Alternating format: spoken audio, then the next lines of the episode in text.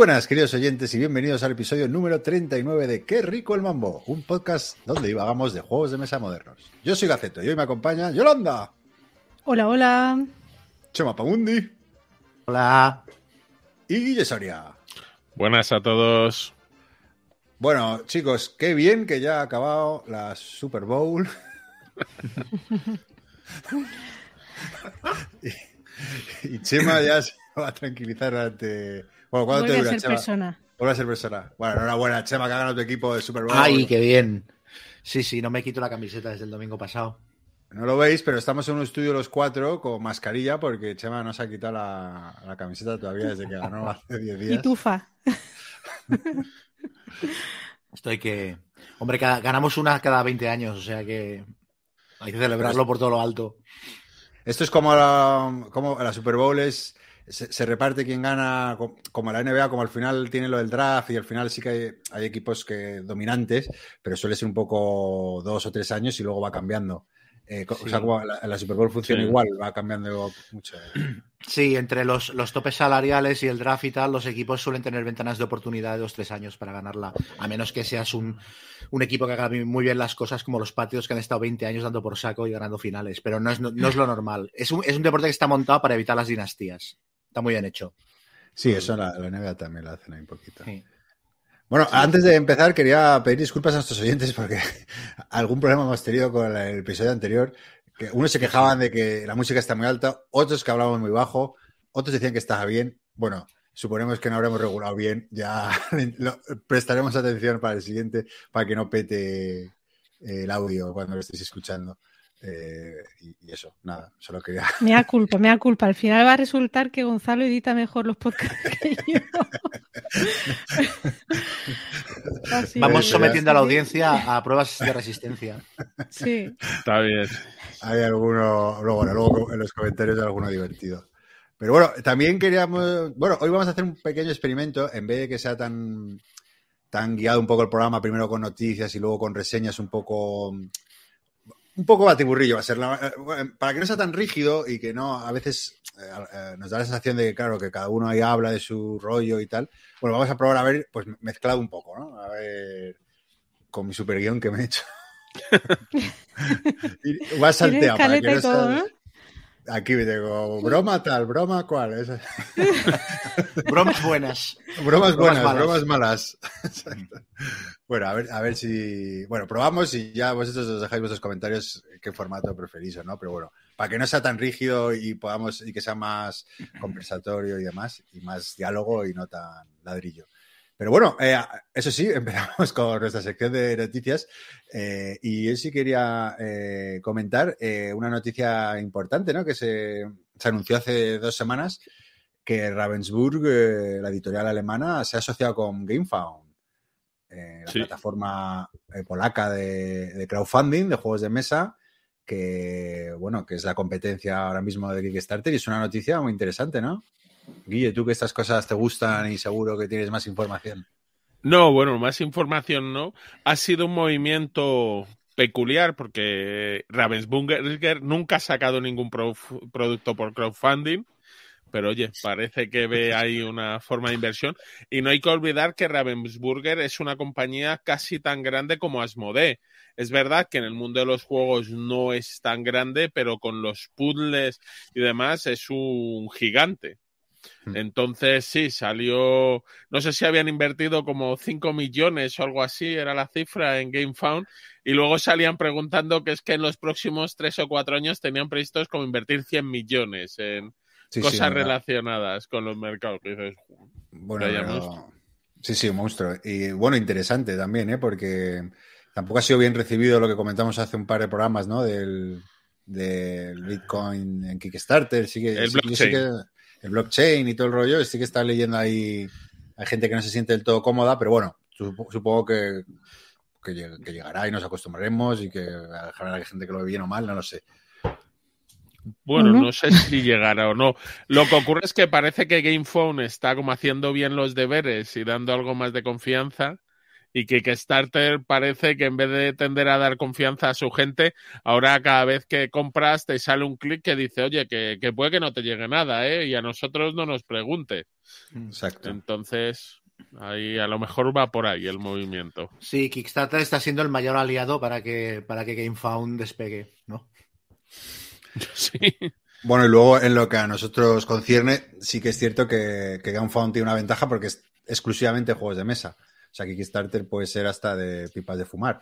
Entonces, bueno, digo que, que, que tiene lógica, ¿no? El movimiento Ravensburger y que, y que bueno, yo creo que, que cada vez se va a consolidar más eh, GameFound, porque al final es, es una plataforma exclusivamente para juegos de mesa, a diferencia de Kickstarter. Y eso, claro, no es lo mismo un sector que miles de sectores, ¿no? Que cada uno tendrá sus... La especialización. Mm, Exacto. Sí, hombre, mucho. Game, GameFound parece que está más enfocada, que la página es más amigable, Mm. que el cómo te explica las cosas, que tienes formas de buscar, eh, que está ahí como dividida, no sé. Sí, es más amigable y tiene, creo que también sea un porcentaje menor que el de Kickstarter, que eso también para las editoras pues es eh, interesante, ¿no? que se quede un porcentaje menor. Lo que ocurre es que por ahora eh, la visibilidad que te da Kickstarter no te la da GameFound. En GameFound están yo creo solo jugones y en Kickstarter pasa mucha gente y de rebote puede acabar en tu producto.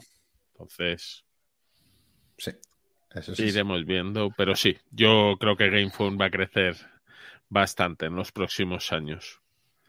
Bueno, y también quería comentaros, eh, eh, enlazando con la Super Bowl, de la que Chema ha estado tan, tan activo y emocionado, que he probado el Blitz Bowl.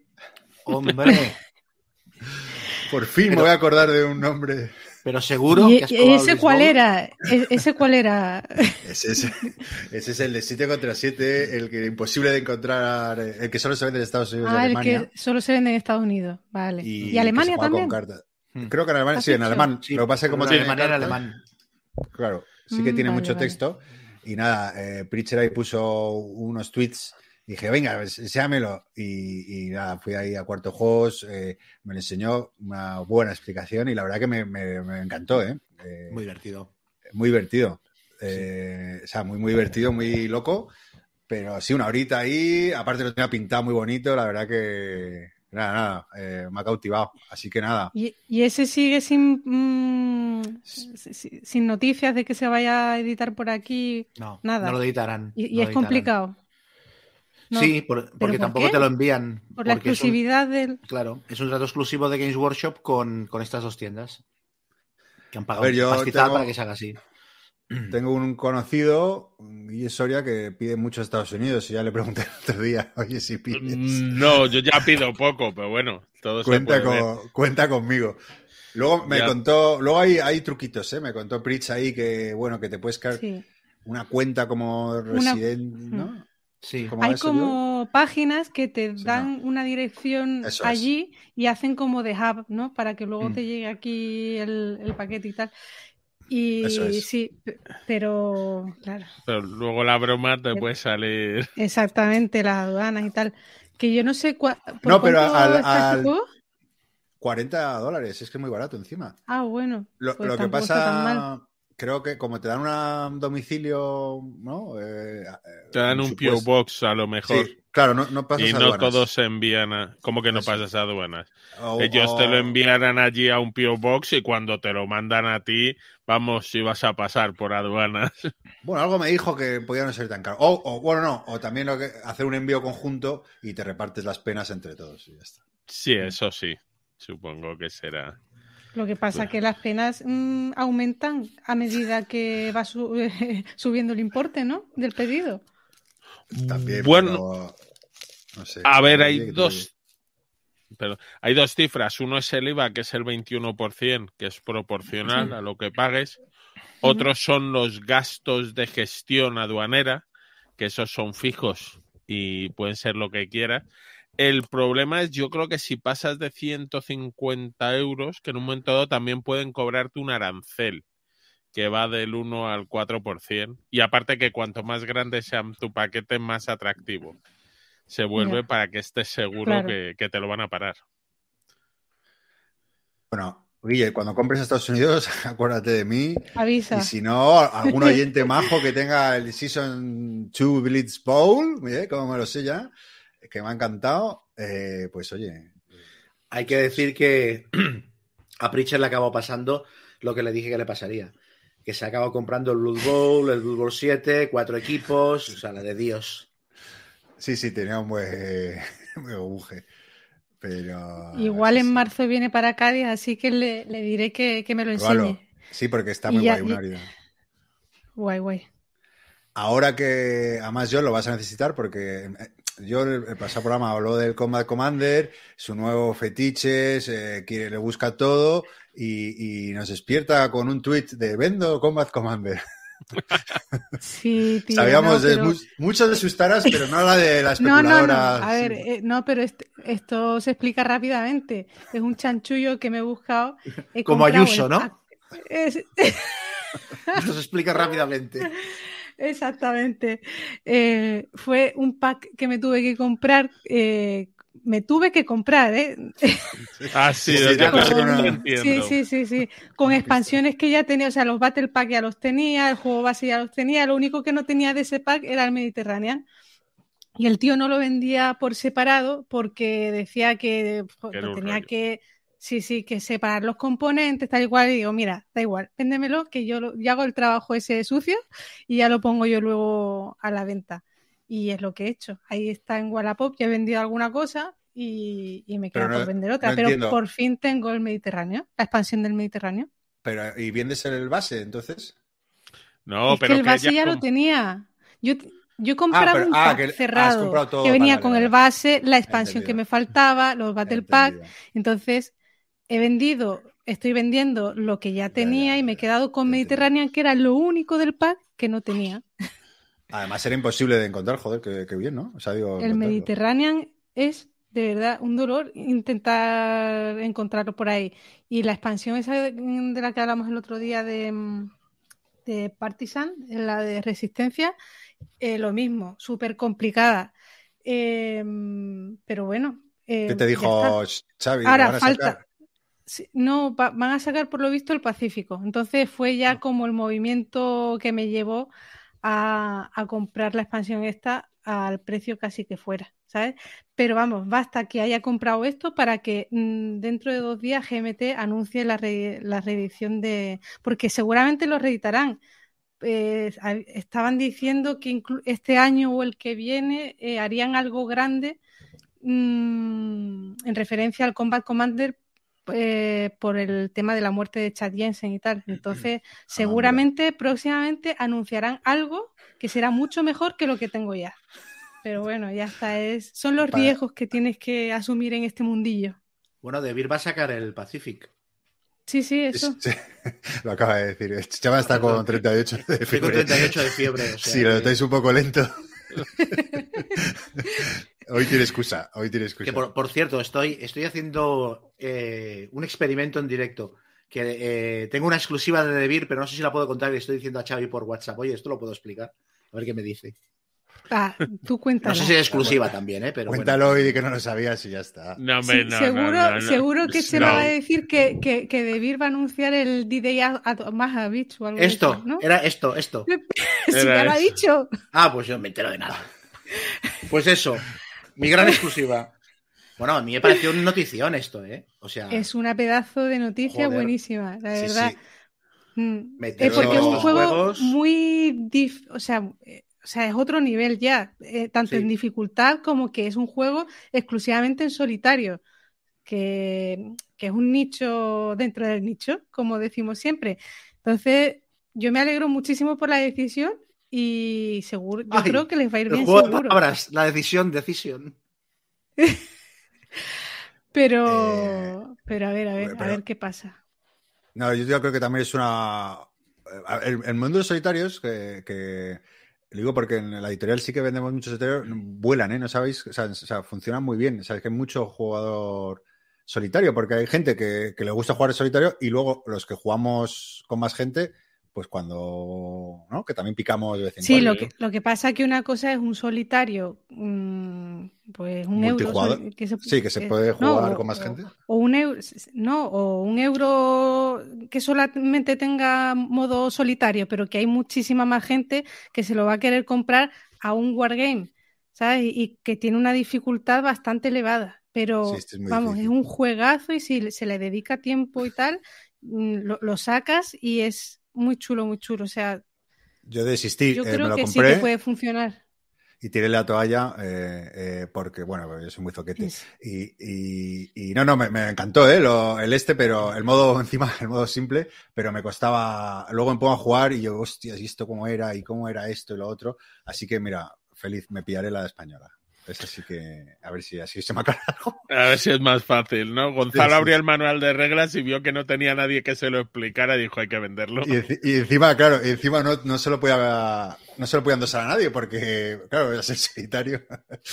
Y no, a, a ver, me vi muchos vídeos, hay, no es, había, hay uno que no me acuerdo que tiene como 10 vídeos de cómo jugar y me los vi, me lo vi todas las putas navidades, tío, pero luego es que soy muy vago y muy perezoso. Y si luego ahí tengo que mirar, pero bueno, lo volveré a comprar. porque sí que me moló lo que, lo que vi. Oye, me dice Xavi que sí que podríamos contarlo. ¿eh? todo, todo- todo arreglado. Todo arreglado. bien. Está bien, está bien. Que además luego tiene pinta que nos oyen, ¿eh? Así que Sí. Eso es verdad. Lo, lo dijo primero, en- lo invitaron al podcast de Bisbélica y lo dijo ahí, lo anunció, y luego en el de Beer News también lo volvió a decir. Estar una- no, pero está bien, está bien. A ver, yo he, Está estado, una- yo he estado dos semanas que En la Super Bowl. Y todo lo demás me daba lo mismo. Que no, no me he enterado de nada. Muy empanado ya normalmente, imagínate. Bueno, pero Chema, te has enterado de un juego de rol, Pericle, ¿no? Que querías comentar. Ah, sí, Pericle o Pericol o algo así. Tiene buena pinta, pero por otro lado, eh, mm, ya lo sacaron en Kickstarter hace un par de años, creo, y no les funcionó y cancelaron la campaña. Entonces esto me hace sospechar un poquito, porque aparte es una cosa súper ambiciosa. Lo que quieren hacer es un juego de rol con un, que tiene una estética súper guapa, rollo Simbarum y tal, parece que han pillado al mismo ilustrador, de fantasía oscura y tal. Y es un juego de rol que el máster es una aplicación eh, por lo visto súper currada. Es como un programa en el que introduces los datos del combate, cuando interactúas con personajes no jugadores también lo introduces allí y tal. Y en la caja del juego te dan mapas para hacer los combates y tal. Entonces, ellos dicen que quieren hacer un Gloomhaven, pero con un, un poquito más abierto y más rolero. ¿Sabes? Que no esté tan pautado como pueda estar un Gloomhaven o un. eh, ¿Cómo se llamaba este de, del Rey Arturo siniestro? Ya ni me acuerdo. Ah, Ah. el, el, el- Grail, el Tainted Grail. El Tainted Grail, exacto. O sea, que no esté tan pautado como estos juegos, sino que sea una narrativa un poquito más abierta y tal. Y la pinta es súper chula, pero es un proyecto tan ambicioso que yo los... Me da un poquito de miedo meterme, porque aparte el rollo este de que cancelaran una primera vez y tal, pero bueno, lo seguiré de cerca. A ver qué tal. Hombre, puede no haber sido mala idea porque el problema de una cosa de estas es que lo que necesitan es mucho dinero para desarrollar esa app. Que en mi opinión ya entonces empieza a alejarse un poco de lo que es un juego de rol, ¿no? Pero Sí. lo de hablar con la app, pero Claro, yo espero que sea algo un poquito más currado que la aplicación de Descent, por ejemplo. Que la aplicación de Descent está muy bien, ¿eh? pero quiero decir que realmente tengas más sensación de estar jugando a rol. Pero me parece muy complicado de hacer. La aplicación de Destin le cortaría todas las conversaciones a la décima parte. ¿eh? A mí que es que se ponen a hablar ahí, dices, el de a mí que me importa. Yo Sí, quiero ir a sí. pegar bichos. Ya empezamos, historia, historia. Si es Quita, que- quita. Sí, sí, muy bien. Pero, ¿Y entonces es fantasía oscura o dónde, cómo es la ambientación? Sí, es fantasía oscura. Bueno, es rollo Grim Dark y tal, pero no. O sea, no han, no han dicho muchas cosas, pero el look ya. ¿Conoces el juego de Rosin Barum? Sí. Pues es ese estilo. Bueno, hay ilustraciones de gente pegándose con una especie de, de ogro en una arena y, y gente cruzando paisajes ominosos y torres al fondo, rollo El Señor de los Anillos. No sé.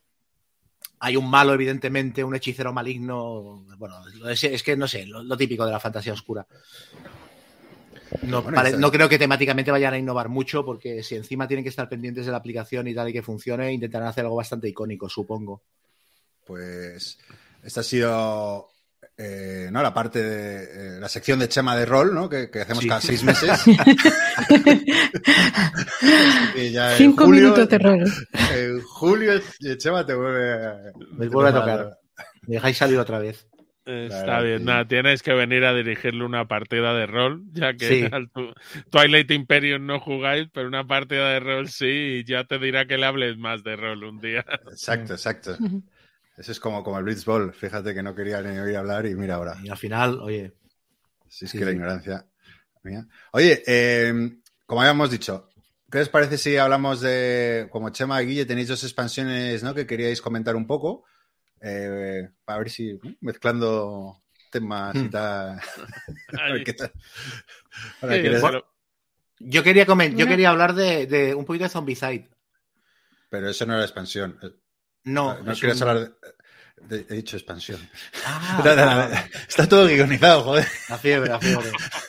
Pues no, no, no, que, que yo no quería hablar de Zombicide en ningún Es caso. que estaba esperando que dijera la palabra expansión para enlazar, pero no. Vale, vale, vale. Pues sí, del Wildlands, del Wildlands. De esto quería hablar yo, del Wildlands. Eso, El Wildlands, la expansión de Ancients, que, que me la compré y la he estado jugando por fin, la he podido probar y tal. Y bueno, a ver, ¿sabes la sensación? Lo que, lo que dicen los, los, eh, pintores, que hay un momento cuando estás pintando un cuadro que ya lo estás estropeando, que le estás metiendo demasiadas cosas y ya tienes que No dejar. me digas. Un poquito sí. O sea, eh, hay que saber, con un juego como Wildlands hay que saber cuándo parar, porque es que es un juego sencillo, de sacar a mesa rápido, muy elegante y tal. Y me parece que esta expansión está bien, pero es demasiado, es demasiado de todo. Demasiado en todo el aspecto. Son módulos, tiene modulitos, y están todos bien, pero claro, eh, yo me planteo cuántas veces la voy a usar. Y luego después, Wildlands es un juego que merece gastarse 200 euros en él. Porque claro, si te compras el Wildlands más los tableritos para dos jugadores, que son para mí son imprescindibles, más las dos bandas que sacaron sueltas que le dan un poquito más de chicha, y luego le metes esto encima, es que te estás metiendo en un gasto de 200 euros ya. Y yo no creo que sea un juego, no, no- es que no creo que ni que sea el concepto del juego. Supongo que la versión en solitario, o sea, el módulo para jugarlo en solitario no lo habrá jugado, ¿no? Sí, sí, sí, sí, sí, sí. ¿Y qué tal? Jugar Está bien. solitario. Está, a ver, te meten una banda que son los Ancients, que son un hombre elefante y una- un robot y una gente muy extraña, y con estos puedes jugar como una banda estándar o los puedes utilizar también para como enemigos a los que te enfrentas eh, en el juego en solitario o colaborativo. Y está bien, es guay, aparte cada uno es completamente diferente, pero eh, tienen un tablero propio, un mazo de cartas propio, siete páginas de reglas, ¿sabes? Madre que es- mía. son casi las mismas que tiene el Wildlands. No sé, me parece demasiado. Y luego es que yo probé el, el de Juez Dredd, el Wildlands de Juez Dredd, tiene una expansión de los jueces muerte que es cojonuda y puedes jugar en solitario y es dos paginitas de reglas y un mazo de cartas y no necesitas más. Entonces, yo me quedé muy parado cuando vi que esto era tan, tan pesado a nivel de reglas y tan profundo, ¿no? No sé. Bueno, a ver, los tableros están bien, tampoco. tab- hay un tablero que es una, una fábrica con cintas transportadoras y el otro es una especie de, de paisaje helado en el que la gente puede resbalar y empujarse. Están bien, pero tampoco veo que los vayas a jugar muchas veces. No le hacía Y- falta. No. Y luego hay otro, el otro módulo es juego por equipos, que puedes jugar dos equipos de dos o dos equipos de tres. Pero claro, si quieres jugar dos equipos de tres, ya te tienes que comprar alguna de las bandas que venden sueltas, porque no tienes suficiente. Entonces, es me parece que es demasiado, demasiado a todos los niveles. O sea, yo no, es que no la puedo recomendar. Una vez la tienes, pues bueno, dices, va, tengo un poquito más de todo, pero me parece que son 50 euros tirados al río. Dicho esto, Chema, tú lo tienes todo, ¿no? Sí, sí, claro, El Wildlands. claro. Pero es que te lo vas Tú comprando también, poco a- ¿no, Guille? Sí, Claro. Y tengo, y tengo también, Vaya o sea, dos, vaya dos patatas. yo también. Pero es que, claro, en- ahí sí que lo han hecho bien, porque tú te compras el Wildlands, luego ves los tableritos para dos jugadores que de verdad son súper guapos y te- realmente hacen que el juego funcione muy bien para dos. Y venga, 20 euros más. Sacan la banda de los no muertos y la banda de los aventureros. Dices, hombre, qué chulo, ¿no? Venga, trae para acá. Y luego salga la expansión del Ancients y dices, bueno, pues ya es lo que me falta, me la compro también. Pero yo recomiendo que en algún momento la gente pare. O sea, es que no es un juego para eso. O sea, a mí era un juego que en teoría me sustituía el Unmatched. Ese tipo, de, ese tipo de sensación de juego. Pero claro, si me acaba saliendo más caro que el Unmatched, no Yo, sentido. a mí me Sigue pasó sin una cosa. salirte más caro que el Machete. Bueno, claro, pues si te compras solo de las matches, no, pero. Yo lo jugué en casa a cuatro, eh, Carlos incluido en la partida. Y terminamos de jugar y me dijo, ah, qué guay, que el juego, no sé qué, no sé cuánto. Y digo, joder, perfecto, me voy a comprar los tableros para dos jugadores. Y se lo fui a sacar y me dijo, eh, te dije que me gustó la partida, pero realmente no me gustó una mierda. Y entonces ahí se ha quedado y, y, y no lo he vuelto a jugar. Mentira piadosa. Tú has sabido dónde parar. Ahí se ha quedado mi experiencia con el Te han Wayland. frenado en seco. Sí. Fíjate Sí, sí, qué sí. buena persona, Carlos, pero hay que enseñarle a ser más honesto. Yo creo que dijo que le había gustado porque estábamos con, con los otros dos, ¿sabes? Por no quedar mal y tal. No, pero la cosa es que parecía disfrutar en la partida, pero fingió. Esto- Son las parejas muy típico, ¿eh? lo de fingir. Bueno, y de... Una, cos- una cosita, porque hace mucho que no lo juego y no recuerdo. En el del juez Dredd, los tableros tienen el rollo este de que hay. Es que me suena que hay números de otro color y que cuando juegas a dos no utilizas esas habitaciones y tal. O esto me lo he imaginado. Yo creo que te lo has imaginado, no me suena a mí. Yo te he dicho que lo tengo, no que lo haya jugado, ¿eh? Ah, vale. Muy bien, ¿eh? Oye, Este, este nuevo formato de hacer reseñas. así, sin-. Ay. Oye, eh, pues oye, de una expansión a otra, Teguille, tú que, que- además de un juego que yo creo que eres de los, de los pocos que lo juegues jugando. Tapestry, cuéntanos. Tapestry, que sigue siendo un juegazo y que me gusta. Pues es la nueva expansión, Artes y Arquitectura, que yo creo que en breve va a salir en español y que tendrá un precio cuando salga, así que no tengo ni idea. Eh, yo se la pedí a Stone Meyer según anunció, porque además yo todo el Tapestry lo tengo en inglés.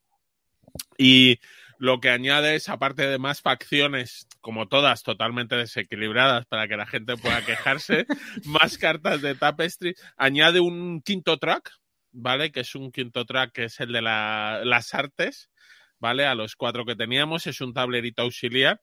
Eh, donde su característica más peculiar es un tipo de cartas que permiten jugar eh, que se juegan y se cobran en la fase de cobrar, ¿vale? Tú las consigues y en cada fase de cobrar, pues las cobrarás. Entonces puedes intentar ir cuanto antes a ese track o ir después a ver cómo, cómo funciona.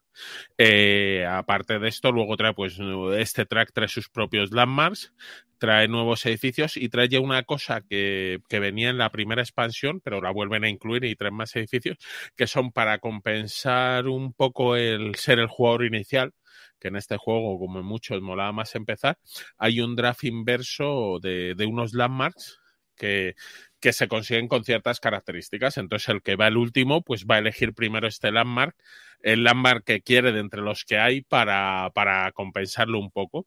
Y luego trae unos tableros de capital distintos. Los tableros de capital eran donde poníamos nuestras casitas intentábamos completar columnas, filas y sectores pues trae unos con reglas distintas, trae algunos o con formas más raras, o uno que está muy despejado pero no te dejan que los edificios sobresalgan de él, o bueno, uno que irá que haciendo de arriba a abajo, eh, bueno, eh, distintas cosas. Entonces, bueno, te añade más cosas del juego. Obviamente, si no te gusta el juego, no, no, no es bueno acercarse a él, pero a mí que me gusta mucho, pues me ha dado. Y además, el otro día logré alcanzar mi índice H38 con mi 38 partida del Tapestry. No está mal. ¿Lo juegas solo o con gente? Con gente, con gente. Ah, Si este modo solitario a mí no me gustó tanto.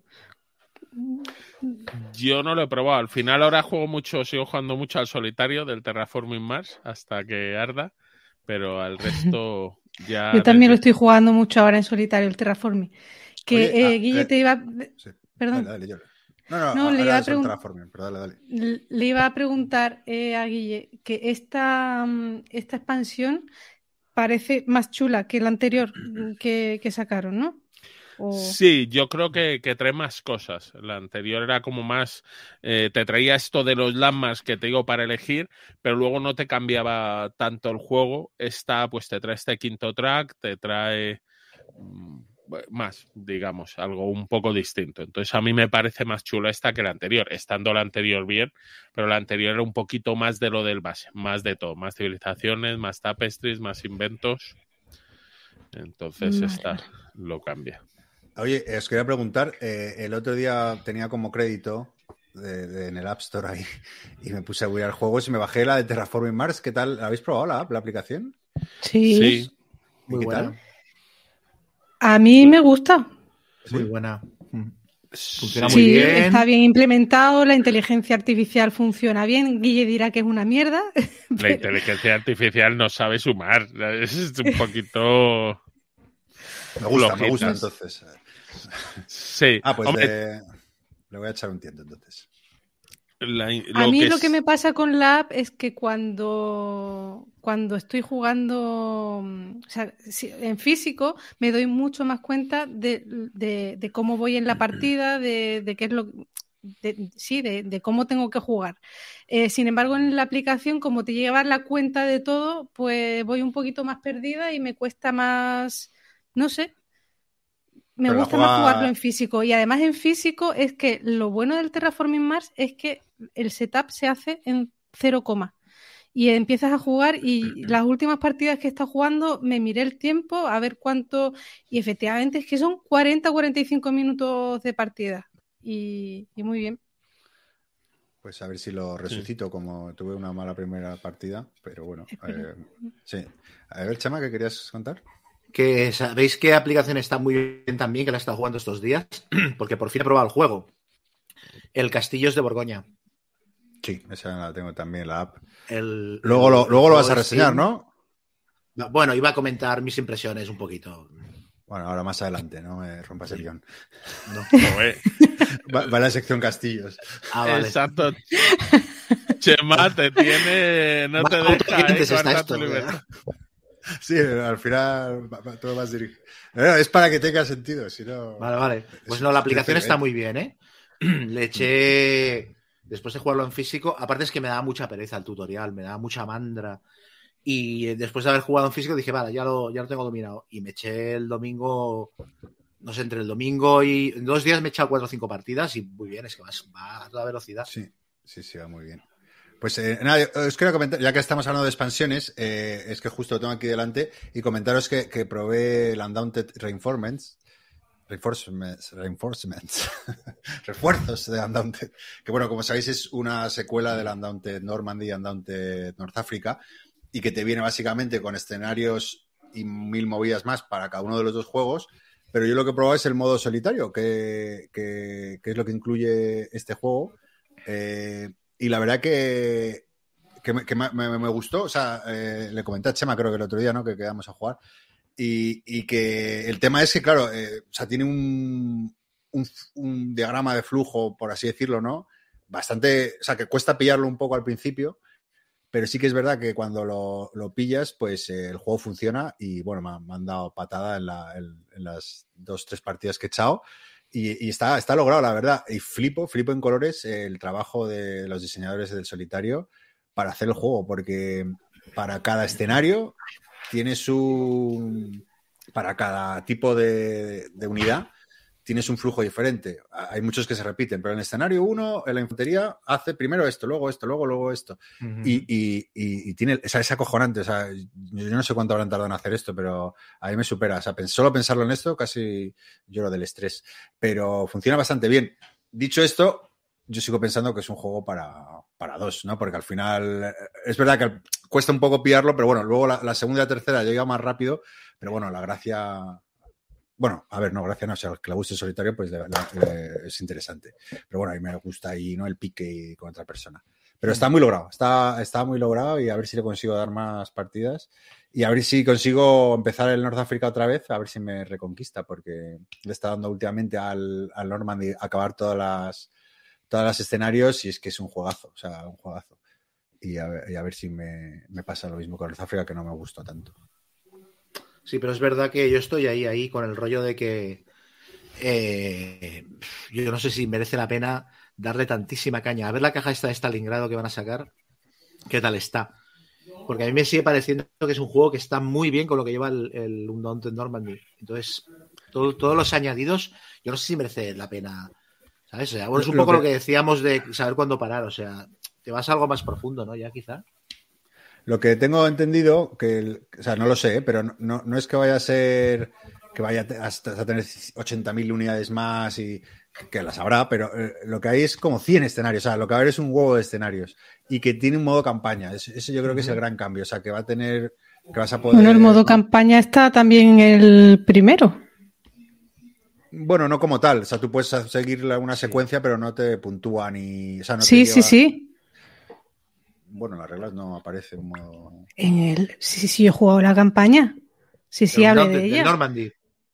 Sí, sí, sí, del primero que sacaron. Bueno, Sí, sí, que- tiene un modo campaña, seguro. Lo- bueno, a lo mejor a salió más tarde, no lo oficial, sé. Pero que yo sepa, Sí, no hay modo Ahora campaña. lo miraré, pero yo creo que sí, ¿eh? O te Vamos, puedes yo, hacer yo la jugué, a lo mejor.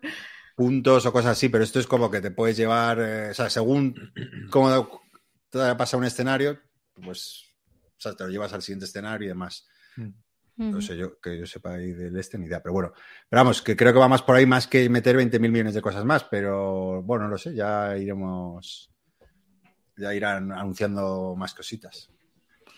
El Memoir tiene un sistema de campañas, el Memoir 44, muy chulo, Mm. que no juega nadie. Han sacado dos libros y tal, uno en uno en Europa y otro en el Pacífico, y es muy guapo, porque vas eso, vas jugando escenarios y vas, te compras unidades para cada partida y vas acumulando experiencia y unidades nuevas de reemplazo para jugar cada misión. Y depende si ganas o pierdes, vas por un camino de misiones o por otro, y es bastante chulo. El problema de las de expansiones de campaña es que luego yo creo que las sacan, lo venden, lo agotan y es de las más complicadas, ¿no? Luego Sí. de conseguir Sí, los campaign books. No sé si se siguen encontrando en PDF, pero es verdad que, bueno, todo lo del, lo del Memoir 44 lo sacan y cuando se agota, pues espérate que lo reediten, ¿sabes? Encontré Tardado finalmente igual. ya- Han tardado 10 años en reeditar los, los mapas estos gr- grandes de Overlord. Han tardado 10 años en reeditarlos. Bueno, no sé, Sí, el digo di- 10 años por decir, pero mucho tiempo. el D-Day ese lo tengo ahí por estrenar, así que Chema, cuando vengas a Madrid le damos. Vale. que lo, me hice por fin con una, con una copia. Oye, eh, Joel, eh, vi que habías tuiteado que me llamó la atención una foto sobre el Peloponnesian War. Cuéntanos. Uf, eh, sí, pero todavía, to- todavía puedo hablar más bien poco de este juego. O sea, hice el despliegue el otro día. Bueno, es un juego que me regaló Eligio, que desde aquí darle las gracias. e- Es la edición antigua de, de Peloponnesian War de Victory Games, que se puede jugar con las reglas de la nueva edición que sacó GMT hace un- unos cuantos años. Y nada, hice el, Que cuenta, eh, eh, me lo regaló Eligio, pero a lo mejor la gente no sabe quién es Eligio, digo. Sí, Eligio. Para que lo cuentes, digo. Eligio es, eh, bueno, un jugón que participa en un montón de podcasts y con el que estuve jugando a grandes campañas el año pasado en el grupito ese que estábamos de grandes campa- campañas y tal y ha hecho, ha participado en un montón de podcasts sobre historia y juegos de mesa. Y, Y, y de cine. y de cine, porque él es guionista realmente, por supuesto. Y nada, eso se puede jugar con las reglas de, de la nueva edición de GMT. Y nada, hice el despliegue, me leí las reglas y poco más. O sea que no puedo hablar mucho de él, más que es un juego que por la lectura de reglas parece súper diferente a todo lo que haya jugado antes, porque es eh, solo, o sea, solo se puede jugar en solitario y tú durante la partida puedes ir cambiando de bando. Puede ser Atenas y Esparta, o sea, al mismo tiempo, no al mismo tiempo, sino primero un bando y luego otro, hasta que se reúnan unas condiciones de final de partida. Y el juego pinta interesante, pero es muy procedimental, o sea, tiene un montón de fases, un montón de, pasos que tienes que seguir para no perderte y va todo como un poco no guionizado, bueno, sí, guionizado, y no sé si luego te da mucho margen para tú pues, hacer un desarrollo y hacer, tomar muchas decisiones y tal. No lo sé, me dejó súper loquísima el juego, lo desplegué, que me, costé me costó la vida hacer el despliegue porque el, el setup, por, tú sabes, los nombres de las ciudades no las localizaba bien, era horrible. Además que las piececitas, claro, es un juego súper antiguo de Victory Games del año, de los años 90 lo- las fichitas son súper pequeñas y bueno, fue un dolor, pero todavía la- no, no le he dado. O sea, Y- lo jugaré en los próximos días, pero Estoy viendo que. O sea, es un juego solitario. Bueno, pone uno o dos, pero que mejor. Sí, sí. Ah, vale. no, no, Y- solitario, solitario, sí. Y, o Sí, sea, y hace sí. dos años salió la edición nueva, que es muy bonita, por cierto. ¿eh? Mm. La, la La de edición nueva es súper chula, tiene uno, el mapa es precioso, los, los counters los han mejorado bastante. Claro, es que la de Victory de los años 90, pues imagínate la diferencia, pero, pero es un juego, por lo menos, interesante, tiene mucha pinta de ser, porque es muy diferente, es como lo que hablábamos del Atlantic Chase, que a mí me gustó tanto por lo diferente que era a todo lo que hubiera jugado antes. Pues este le pasa un poquito lo mismo. Es de Mark Herman, por cierto. Ujú. de- Ya, he visto, ya he visto. superdiseñador. Sí, sí. que por Yo cierto- durante, durante el confinamiento estuve a punto de comprármelo tres o cuatro veces, pero al final entré en razón porque es el Cuatro típico juego. Sí, mucha dificultad y luego el, partidas muy largas. Entonces. Las reglas están muy bien escritas. ¿eh? Luego tiene pinta de ser difícil de jugar. Y, y bueno, otra cosa, decir que, que tiene una campaña que, que son 10 turnos, jugar 10 turnos, que es la partida larga, pero es la que dicen que merece la pena jugar. Y luego tiene escenarios más pequeñitos donde juegas 3 o 4 turnos. O sea que Oye, y No cuéntanos la historia que había detrás, que tenías un mapa colgado, que era de, de tu abuelo. que- Es no, que. es, te- sí. sí, cuéntanos, cuéntanos. No, simplemente el otro día puse en Twitter una foto porque eh, llevaba muchos años queriendo tener en mi casa la misma carta náutica que tenían mis abuelos colgados en el salón hace un montón de años. La encontré hace tiempo, pero la tenía sin enmarcar y el otro día, pues nada, eh, puse la foto de la carta náutica por fin enmarcada, puesta en el salón, en la mesa de juegos y, nada, ahora me sentaré en vez de de espaldas a la pared como me sentaba siempre, eh, frente, frente a la carta náutica, que es una pasada. vamos. Pues te, te cuento esto porque el otro día pasé por en coche por Guzmán el Bueno, yo creo que, que en Madrid, eh, no mucho después de que subieras el tweet, y justo de repente, tipo que estás en el coche, miras a la izquierda y, y me, y me di cuenta que había un museo de, bueno, el Instituto Geográfico, Geográfico Nacional, un, y con- Hidrográfico. Sí. Y, y, um, no sé si es un museo de cartografía y demás, y me llamó la atención. No sé si, si, si alguno lo habéis estado o no, pero la verdad que, que, no sé, me, llamó la atención y banda. Yo estuve hace algunos años. Ah, ¿y qué Pues tal? fui a Ma- Muy chulo. Muy chulo. Sí, Vine ¿no? con un amigo que, que es- le gustan mucho estos temas y el tío lo tenía como visita obligada. Yo le acompañé y la verdad es que muy guay. Las cartas de navegación antiguas y tal. Bueno, esto- Yo tengo unas, unas, unas cuantas en casa y es que me han gustado de, de toda la vida muchísimo los mapas y yo creo que por eso me empezaron a gustar los Wargames. O sea, mi primer, más que por el tema de la historia y tal, que yo era pésima en historia cuando era eh, jovencilla, em, yo creo que fue por el tema de los tableros, o sea, de ver los mapas y poder jugar encima de esos tableros. Pues mira, me he metido en la web y creo que hay una exposición ahora en Madrid de Ciudades del Mundo, Vistas Planos se llama. Y la verdad que pinta muy bonito. Pues cuando cuando vaya a fui a ver- Madriaderos, Claro. ahí Cuando lo fui a ver hice, hice un hilo de Twitter haciendo fotos mientras lo visitaba y comentándolo, inventándome todos los datos. O sea, todo, hablando de expediciones imaginarias y de personajes que no existían y tal. Y, la- y había peña que me comentaba en plan, ¿pero qué dices? Y yo seguía con lo mío. Dice, toda la visita enviando tweets absurdos. Oye, pues eh, como comentaba yo, ya que hablaba de este libro, de este juego de Mark Herman, pues yo creo que podemos hablar, Chema, ¿no? De, del Churchill que jugamos la semana, la semana pasada. Eh, jugamos con, con David, de Río Salido, de- del podcast Bisbélica, que os recomiendo, eh, para, con, bueno, con muchos amigos nuestros. Y nada, organizamos su- una partida en el Club Dragón, eh, de David, y la verdad que me, me impresionó el Club Dragón, no lo conocía enorme, o sea, un- eh, bastante grande y bueno, el paraíso del Guargamero, ¿eh? Chema. Cuando vine con ese amigo a Madrid, otro de los sitios donde me hizo ir fue el, el Club Dragón. O sea, era- era- había tres o cuatro sitios que quería ir y uno fue el Club Dragón también, porque es el- o el club más antiguo de España o el segundo más antiguo o algo así.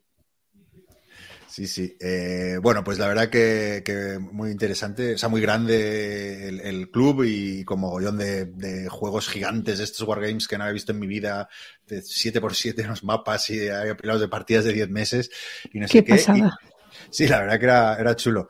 Y, y, nada, nos echamos una partida al Churchill a 10 conferencias, como mandan los cánones. Y, y antes de empezar a, a, reseñar y comentar, porque ha, ha traído cola eh, eh, eh, el juego en redes y tal. Bueno, ha sido la partida más comentada de, la semana. en. Topic, ¿eh? o sea... Madre mía. Bueno, eh, lo que sí, mira, quería comentar una cosa para poner un poco en contexto sobre, sobre el juego. Eh, justo me estoy leyendo un libro fascinante sobre la conferencia de Yalta, ¿no?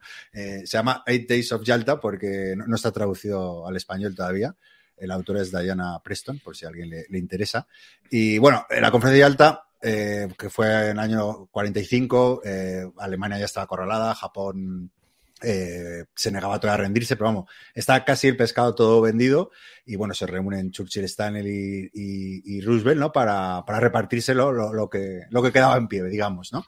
Y lo interesante, ¿no? Es, es eh, el objetivo que tenía cada país con, con, en esta conferencia, bueno, y en muchas otras, ¿no? Reino Unido quería debatir eh, sobre Polonia, eh, sobre qué hacer con Polonia, eh, Rusia sobre el reparto de Alemania y Estados Unidos, pues lo único que le interesaba era la creación de Naciones Unidas, ¿no?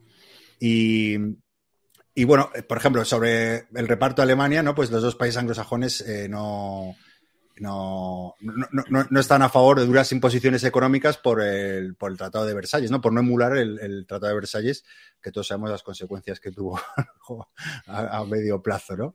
Y, y, pero claro, y luego eh, Stalin y Molotov, ¿no? Sí que exigían, eh, oye, eh, mandanga. Por haber soportado todo el peso de, de la guerra, ¿no?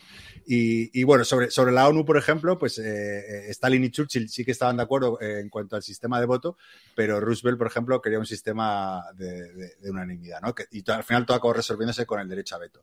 Eh, sobre Polonia, que tampoco lo he comentado, que había dos problemas, ¿no? Las fronteras y cuál sería el nuevo gobierno. La, la primera cuestión la ganó Stalin y mientras que la segunda, eh, Roosevelt y, y Churchill, eh, sí querían que hubiera elecciones libres, ¿no? Y bueno, Stalin dijo, bueno, pues se celebrarán, ¿no? Pues yo, yo, os lo prometo. Que bueno, luego ya pasó lo que pasó. Cuento todo esto porque... Oye, porque... se han celebrado elecciones libres en Polonia, a lo mejor han tardado han 50 tardado, años. Cuento todo esto para que, que, que bueno, que, que, que, viene en el libro, ¿no? Un poco, eh, para explicar que, no, que, que en estas conferencias, ¿no? Que, que no había dos opiniones iguales en casi nada, ¿no? Y, creo que esto es lo que refleja de manera absolutamente magistral Churchill, que, bueno, que acaba de sacar hace unos meses de Vir, en una edición, la verdad que maravillosa, que la verdad que está estupenda, y, igual o mejor que la de GMT, eh, porque no me acuerdo, no sé si hay unas anotaciones de, de, del editor que no sé si estaban en la de GMT, que, que me han resultado muy, muy chulas también, pero bueno. Eh, y bueno, porque me parece una obra maestra. Ya anticipo que yo, esto es uno de mis juegos favoritos. Eh, yo creo que ahora con el Twilight Strike es mi juego favorito.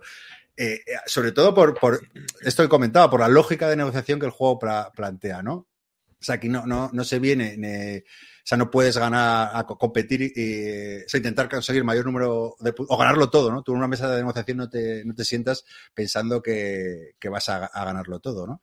Eh, y, esto es un poco la dinámica del juego, ¿no? Es, es debatir cuestiones, eh, cooperar con alguno en un momento, poner la zancadilla en otro, y, y, el juego sí que te va a demandar un poco de mano izquierda en cada segundo de, las negociaciones, ¿no? Eh, la genialidad a mí de este juego, que es lo que mucha gente critica y lo que, y lo que creo que posibilita que las negociaciones te, tengan sentido, es el sistema de puntuación de juego, ¿no? Eh, porque, no, como he dicho, no gana el que más puntos tiene, sino el que mejor eh, negocie. ¿no? Si, si, se consigue vencer a los dos frentes, al, Japón, al europeo y a, Japón, vamos, Alemania y Japón, eh, eh, y hay mucha distancia entre el primer y último jugador, pues gana, gana el segundo jugador. ¿no? Y, y, esto me parece una genialidad porque, porque es, es, es, es la lógica de, de, cualquier negociación. ¿no? Eh, en cualquier negociación, eh, eh, o sea, lo más importante es disponer de, de, cuanta más información, mejor. ¿no? Y, y, en este sentido le decía a Chema, recuerdo, oye, eh, qué dolor, o sea, cada vez que a uno le tocaba jugar, sacar un debate a colación y ser el primero, es que si yo sudaba tinta china, o sea, yo, ¿qué cojones me va a hacer el otro? ¿Qué le interesa a esta? ¿Cuál juego? Si estás al principio de turno, ¿qué puedo mover para que yo pueda luego mover el que a mí me interesa y que otro gaste la, la, carta? Y, y, y, es que, claro, ser el último en, eh, es, es, es, la posición ideal. Y, eso, claro, en una negociación igual, ¿no? Si tú, si habla, si estás negociando cualquier cosa, habla uno, habla otro, tú ya tienes más información que la que tiene el, el resto, ¿no? Y, y, a mí eso, eh, o sea, el sistema de puntuación, eh, el orden de turno, ¿no? Como la posibilidad de debatir y que solo pueda debatir uno y que luego puedas esquivar ser el primero. Es que es que es un juego impresionante. Decía Chema, ahora comentamos un poco, si queréis, la, las polémicas que había, ¿no? Que dice, yo entiendo a la gente que no le convence. Yo no lo puedo entender, sinceramente. O sea, yo puedo entender que no te guste un juego de negociación, ¿no? Eh, y que no sea tu juego. Eso, por supuesto, para gustos colores.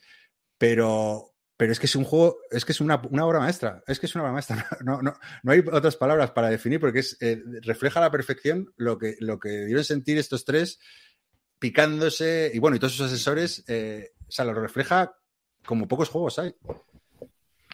Me decía... Sí, Chema, comenta. No, que es, es, cierto, lo que pasa es que es un juego muy extraño. Para empezar, es un juego, es un juego de negociaciones y navajazos entre tres jugadores. Que esto es raro de ver, porque tiene, tiene un desarrollo de partida que esperarías verlo en, en juegos con cuatro o cinco personas. Y, consigue eh, una narrativa y, mecanizar eh, las conferencias de manera que entre tres jugadores estás todo el rato a navajazo limpio para ver qué se lleva cada uno. Entonces eso ya eh, hay gente que no le molará porque en realidad lo que tiene muy bueno el juego es que, es que mecaniza un proceso social muy complejo, una serie de conferencias de negociación y estás jugando todo el rato modificadores en frío para subir tracks y bajar tracks, pero la sensación que te da es que estás negociando y que estás ahí con, metido en, la película. Y esto habrá gente que preferirá o preferiría que el juego fuera una negociación abierta en la que tú realmente pactaras con alguien, cuando en realidad, o sea, es un falso juego semicooperativo. Yo creo que es un juego competitivo de principio a fin, pero a mí me parece cojonudo que lo sea. Sí, además, eh, bueno, luego en, eh, eh, en, un chat, ¿no? Pues comentaban, ah, es que se puede jugar sin negociar. Y claro, yo decía, bueno, y al Pandemic también se puede jugar sin cooperar. O sea, me refiero, si al final, claro, eh, por eso digo, si, si, si, a ti no te llama, no es un juego de negociación porque no es yo, hombre, si no juegas a lo que el juego te propone, pues evidentemente no, no te va a dar eso, ¿no? Eh, pero vamos, eh, claro, bueno, eso que eso me sorprendía, ¿no? Lo de que, no puedan ver ahí la, la, negociación y luego sobre el sistema de puntuación igual, que bueno, yo creo que hemos hablado en otro programa de esto, pero no sé qué opinión a ti te, te, te causó las porque además en, en, nuestra partida se dio una puntuación que no había visto nunca. Normalmente siempre, siempre se acaba con los dos frentes y se produce pues la suma y tal de, puntos y dependiendo de, esto gana uno otro, pero como aquí somos tan mancos, no, no vencimos a los 10 frentes en las 10 conferencias y se dio una cosa que, claro, yo me daba por ganador porque había hecho el cálculo mental un poquito y hostia, ¿no? Que cuando no matas al frente y ganó Chema. ¿Qué te es parece? Que no le dabais ni agua al ruso, o sea. A mí, a mí me parece muy chulo. Y el rollo de que si no consigues eh, rendir los frentes, ahí sí que gana el jugador que se va de más puntos, me parece que está muy bien, porque ahí lo que refleja es que la, sociedad que sucede a la guerra es otro paradigma completamente nuevo, ¿sabes? En el que el que va por delante negocia con los dos poderes del eje a los que no ha rendido y eso genera un equilibrio de poder completamente distinto. Entonces ahí ya te da, te da lo mismo, no has ganado la guerra, no te puedes repartir el mundo. A mí eso me pareció brillante. Me pareció muy chulo, muy chulo, muy chulo. Tienes que estar todo el rato en una fina línea de no me tengo que ir de demasiados puntos y tal, pero si ves que no vas a ganar la guerra y vas el primero, te permite tomar la opción de quemar rueda e ir a ganarlo todo para irte de más puntos que los demás y ganar la partida. O sea, quiero decir que ahí, una, ahí hay una, una finés, ¿sabes? De estar ahí en el alambre que es muy guapa. Yo, bueno, solo añadir que, esa, que es, eh, es, la octava partida que juego y, y, creo que es la tercera 10 conferencias. Eh, decía, había gente que decía que a 5 también le convencía, a la 3 introductoria. Yo ya solo lo juego a 10 y tardamos 3 horas y media, 4 con más explicación. Y es que se me pasó volado, pero volado. Por ponerle un pero, eh, pues bueno, eh, Río, eh, David, Río Salido, pensé que era una persona ¿no? decente, íntegra. Eh, pero vamos, que si hubieran hecho el casting de House of Cards en esa partida, hubiera, lo hubieran elegido a él antes que Kevin Spacey. Menuda rata. Con esa cara de buena persona que tiene. ¿eh? Y luego la, la asimetría es muy chula. Lo de que los tres poderes tengan mazos distintos y estrategias distintas de juego. ¿Sabes? Que el inglés eh, tenga el rollo de ganar siempre la iniciativa, era, ¿no? Y el Sí. ruso siempre negar las, lo que se está negociando en plan, no, no, no. ¿Sabes? Esto, esto para- de ninguna manera. Sí, yo creo que ahí, ahí sí que la, la peor eh, cualidad es la del americano, ¿no? Que es la de los desempates. Po- Porque, bueno, por la propia inercia, se- o sea, puede no beneficiarle. O, o sea, yo creo, por ejemplo, la del ruso es guay, pero claro, también es verdad que el, eh, Reino Unido y, y Estados Unidos tienen más cosas en común que defender Sí. contra el ruso. Entonces, es- está bien que tenga esa ventaja de "Nai- ni- niet, niet, que no paraste de usarla como miserable. Como un loco. No, hombre. Me está jodiendo la vida. Es que. o sea, Bueno, no sé. En Polonia. Eh, yo digo, además, eh, eh, ahora en- entendí mejor eh, cuando en un programa Guille y Chema dijisteis que la negociación pura, ¿no? O sea, es- ese es un juego que, que sí que es verdad que tú negocias lo que, lo que quieras negociar, ¿no? Eh, no, no como el Intrigue que decíamos que estás obligado a negociar porque la propia mecánica del Mm. juego te, te lleva a esto, ¿no? Y sí, claro que puedes jugarlo sin negociar, pero pierde gracia. Pero, pero vamos, eh, o sea, que, que entendí más vuestra, porque decía, claro, yo metía toda la negociación, lo metía siempre en el mismo saco, y sí que es verdad que hay, hay, hay dos perfiles de juego de negociación, ¿no? Y, y, y- y nada, solo decir eso que me- ¿Sí? Me recordó al día Mager en ese aspecto. Sí, sí, sí, total. Eh, entiendo lo que quieres decir. Qué dos juegazos, ¿eh? Madre mía. Sí, sí, sí. Pues eh, yo, mira, no sé, a los oyentes que nos escuchen, diría que corriera a Gigamés a por una copia antes que Chema, porque no sé cuántas copias ha hecho ir, pero es un juego superlativo, es un juego para mí una obra maestra como pocos. Y, y- y creo que, que es diferente a todo lo que hay. Entonces, eh, oye, si tras escucharnos te interesan los juegos de negociación, los, temas, los juegos históricos o políticos, yo no dudaría. Es, es, es- es genial.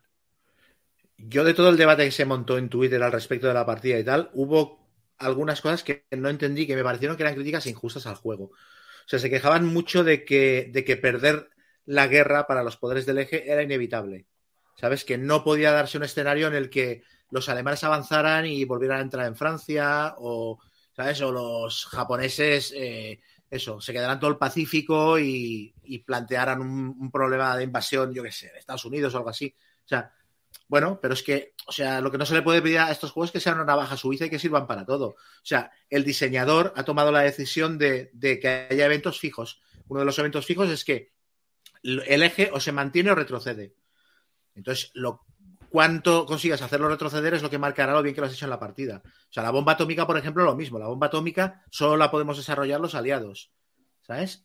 Quiero decir, hay una serie de pautas del juego narrativas que están fijadas en vez de ser completamente abiertas. Pero es que si estuvieran abiertas todas, estaríamos hablando de un juego que serían 16 horas de partida seguramente y, un nivel de complejidad tremendo. Y precisamente es un juego muy ágil. A mí me pareció que la mecánica base era muy sencilla y que el juego fluía súper rápido. Aparte se iba acelerando.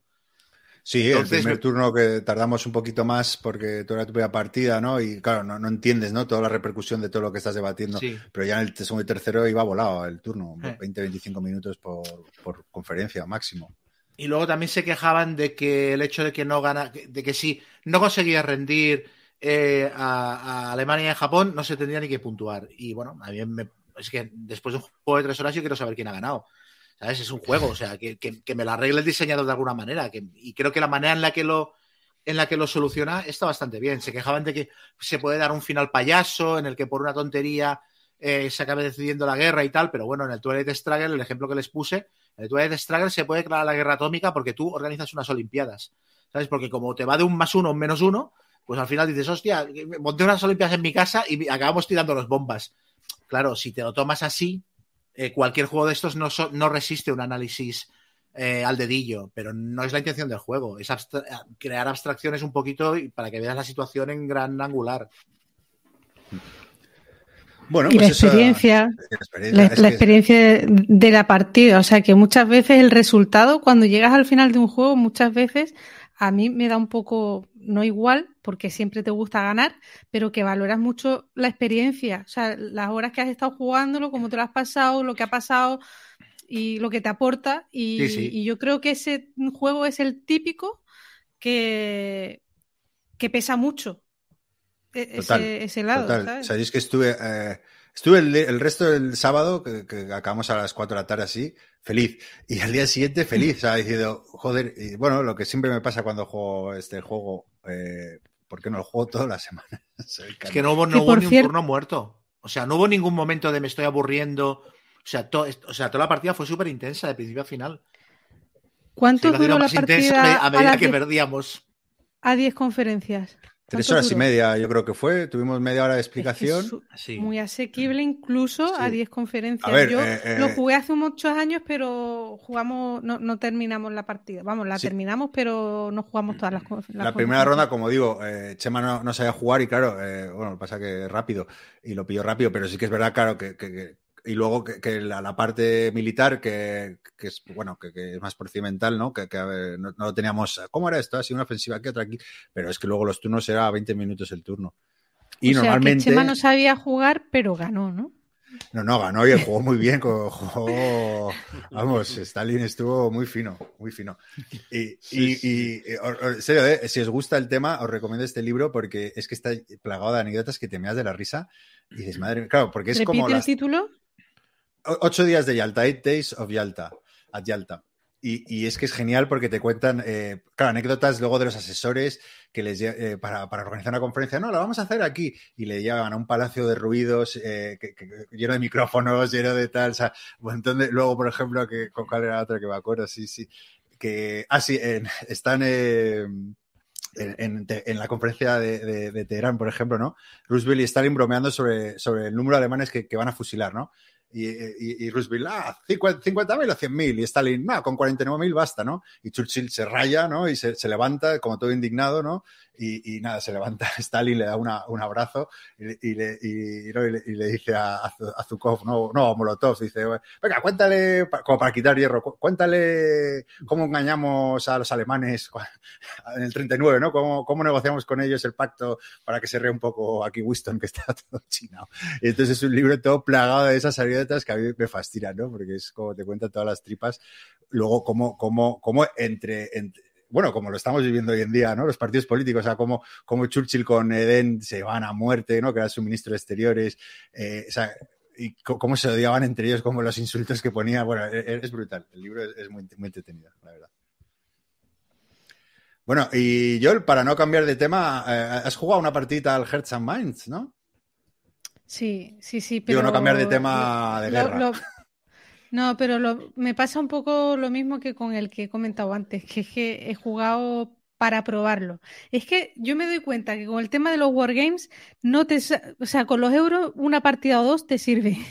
En los wargames no, a mí me cuesta muchísimo y, y necesito darle más partidas y tal para, para entenderlos, para hablar de ellos y para...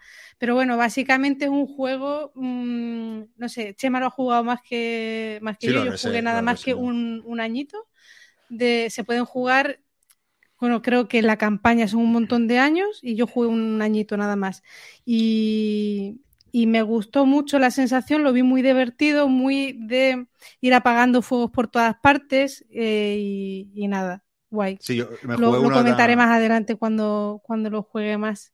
Yo también me, me jugué una partida eh, con Roblox este, eh, estas navidades eh, en el Club Dados y la verdad que, que, bueno, fue un poco nos pasó lo que decía Chema, ¿no? Que al principio, bueno, fue un poco como pasa al toilet con el rodillo ruso, ¿no? Pues eh, que, que- que- que, bueno, le, le- le gané porque, bueno, le gané porque me contaba todo. No, si haces esto, si haces lo otro, si haces, ah, pues voy a hacer esto, voy a hacer lo otro. Y, y- y luego tuve mucha suerte con el lado y tal, y la verdad que no tengo muchas ganas de darle más partidas también al Hearts sí. Mm. Este también va a salir en castellano, por cierto. Eh, sí, sí, bueno, ha los de- anunciado NAC Wargames. Sí, sí, sí. este y, y no sé si lo ha anunciado, pero también me consta que el Brotherhood and Unity también, de los dos de Compass, que también hemos Mm. hablado en este. Así que mira, pues, Está muy bien porque para hacer un wargame y, joder, que la campaña es larga y tal, luego las reglas son muy sencillitas. Me las explicó Sergio del Choco, del podcast eh, del Choco de los Bárdulos y, vamos, mm, muy, se, se- las explicó muy rápido, se entienden perfectamente y luego como es un card driven game mm, que vas jugando Claro. con las cartas, las cartas son los que te dan los puntos de acción, los eventos y tal, pues se digieren mejor este tipo de, de wargames. Pero, pero tengo que jugarlo más. Totalmente de acuerdo. Yo creo que, de hecho, creo que los que me, wargames que me gustan son los card driven games solo, porque son más fáciles de entender y luego le añaden. Esa, es que es una mecánica que, provoca una tensión brutal. Ahí con la mano y dices, ¿cómo coño gestiono esto? bueno, antes de que se nos duerma. Ah, bueno, Chema, ¿qué quieres comentar? Sí, no, volver un momentito al Churchill, es que estaba mirando la foto de final de partida y el nivel de mancos, o sea, en Europa aún nos quedamos a una casilla de Alemania, tanto en Italia como por el lado ruso como por el lado occidental. Pero es que en el Pacífico avanzamos una casilla en cada lado. Bueno, o sea, y eso nos quedamos en las Salomón, en las Carolinas, no entramos ni en Birmania, o sea, de vacaciones. Todas mis ofensivas las ponía ahí y acuérdate, si es que el dado siempre me quedaba uno, a uno de conseguirlo, fue imposible, tuve... Loquísimo. Mandamos a nuestros mejores generales, estoy viendo. Venga, Guille, no te nos duermas con tanto Wargame y cuéntanos, o, háblanos de algún eurito fino o, algo que hayas jugado. Venga, vamos a hablar del último euro que le ha llegado a un amigo. Este no me ha llegado a mí, pero lo jugué y además me toca a mí leerme las reglas. Esto suele pasar. Que es el, el Merchants of the Dark Roads. Vale, es un euro que ha tardado como un año en salir y que viene con unos componentes muy bonitos. Eh, estoy poniendo, a ver, un segundín, que os diga cuál es la editorial. Eh, Merchants of the Dark Road, no Roads. Ah, sí, muy bonita la portada. El diseñador es Brian Sure y lo ha sacado Elfcrit Games. ¿Vale? Además, bueno, el juego es seres unos mercaderes eh, en una zona oscura y tienes que intentar montar expediciones para acercar a héroes a las poblaciones a las que quieren llevar cumplir contratos llevando materiales a estas poblaciones y gestionarlo. El juego son 13 turnos y cada turno lo que vas a hacer es mover un dado tuyo desplazando otro de tus dados. Hay tres acciones base y esto te permitirá moverte en el tablero. El tablero tiene cinco posiciones y haces una de las eh, divididas eh, unidas a dos sitios y haces uno de los dos sitios entre los que quedas. O puedes usar un dado especial y hacer una acción más gorda con las dos. Eh, las sensaciones es, son curiosas. andas justo de recursos, como en todos. luego una de las cosas que puedes hacer es estas eh, expediciones que además se te pueden unir tus queridos compañeros, entonces estás un poco mirando el de a ver qué está llevando este, a dónde tiene que ir este, a ver si no voy yo y se me une porque no quieres facilitarle, siempre en estos juegos hay que desarrollar el amor cuando son competitivos.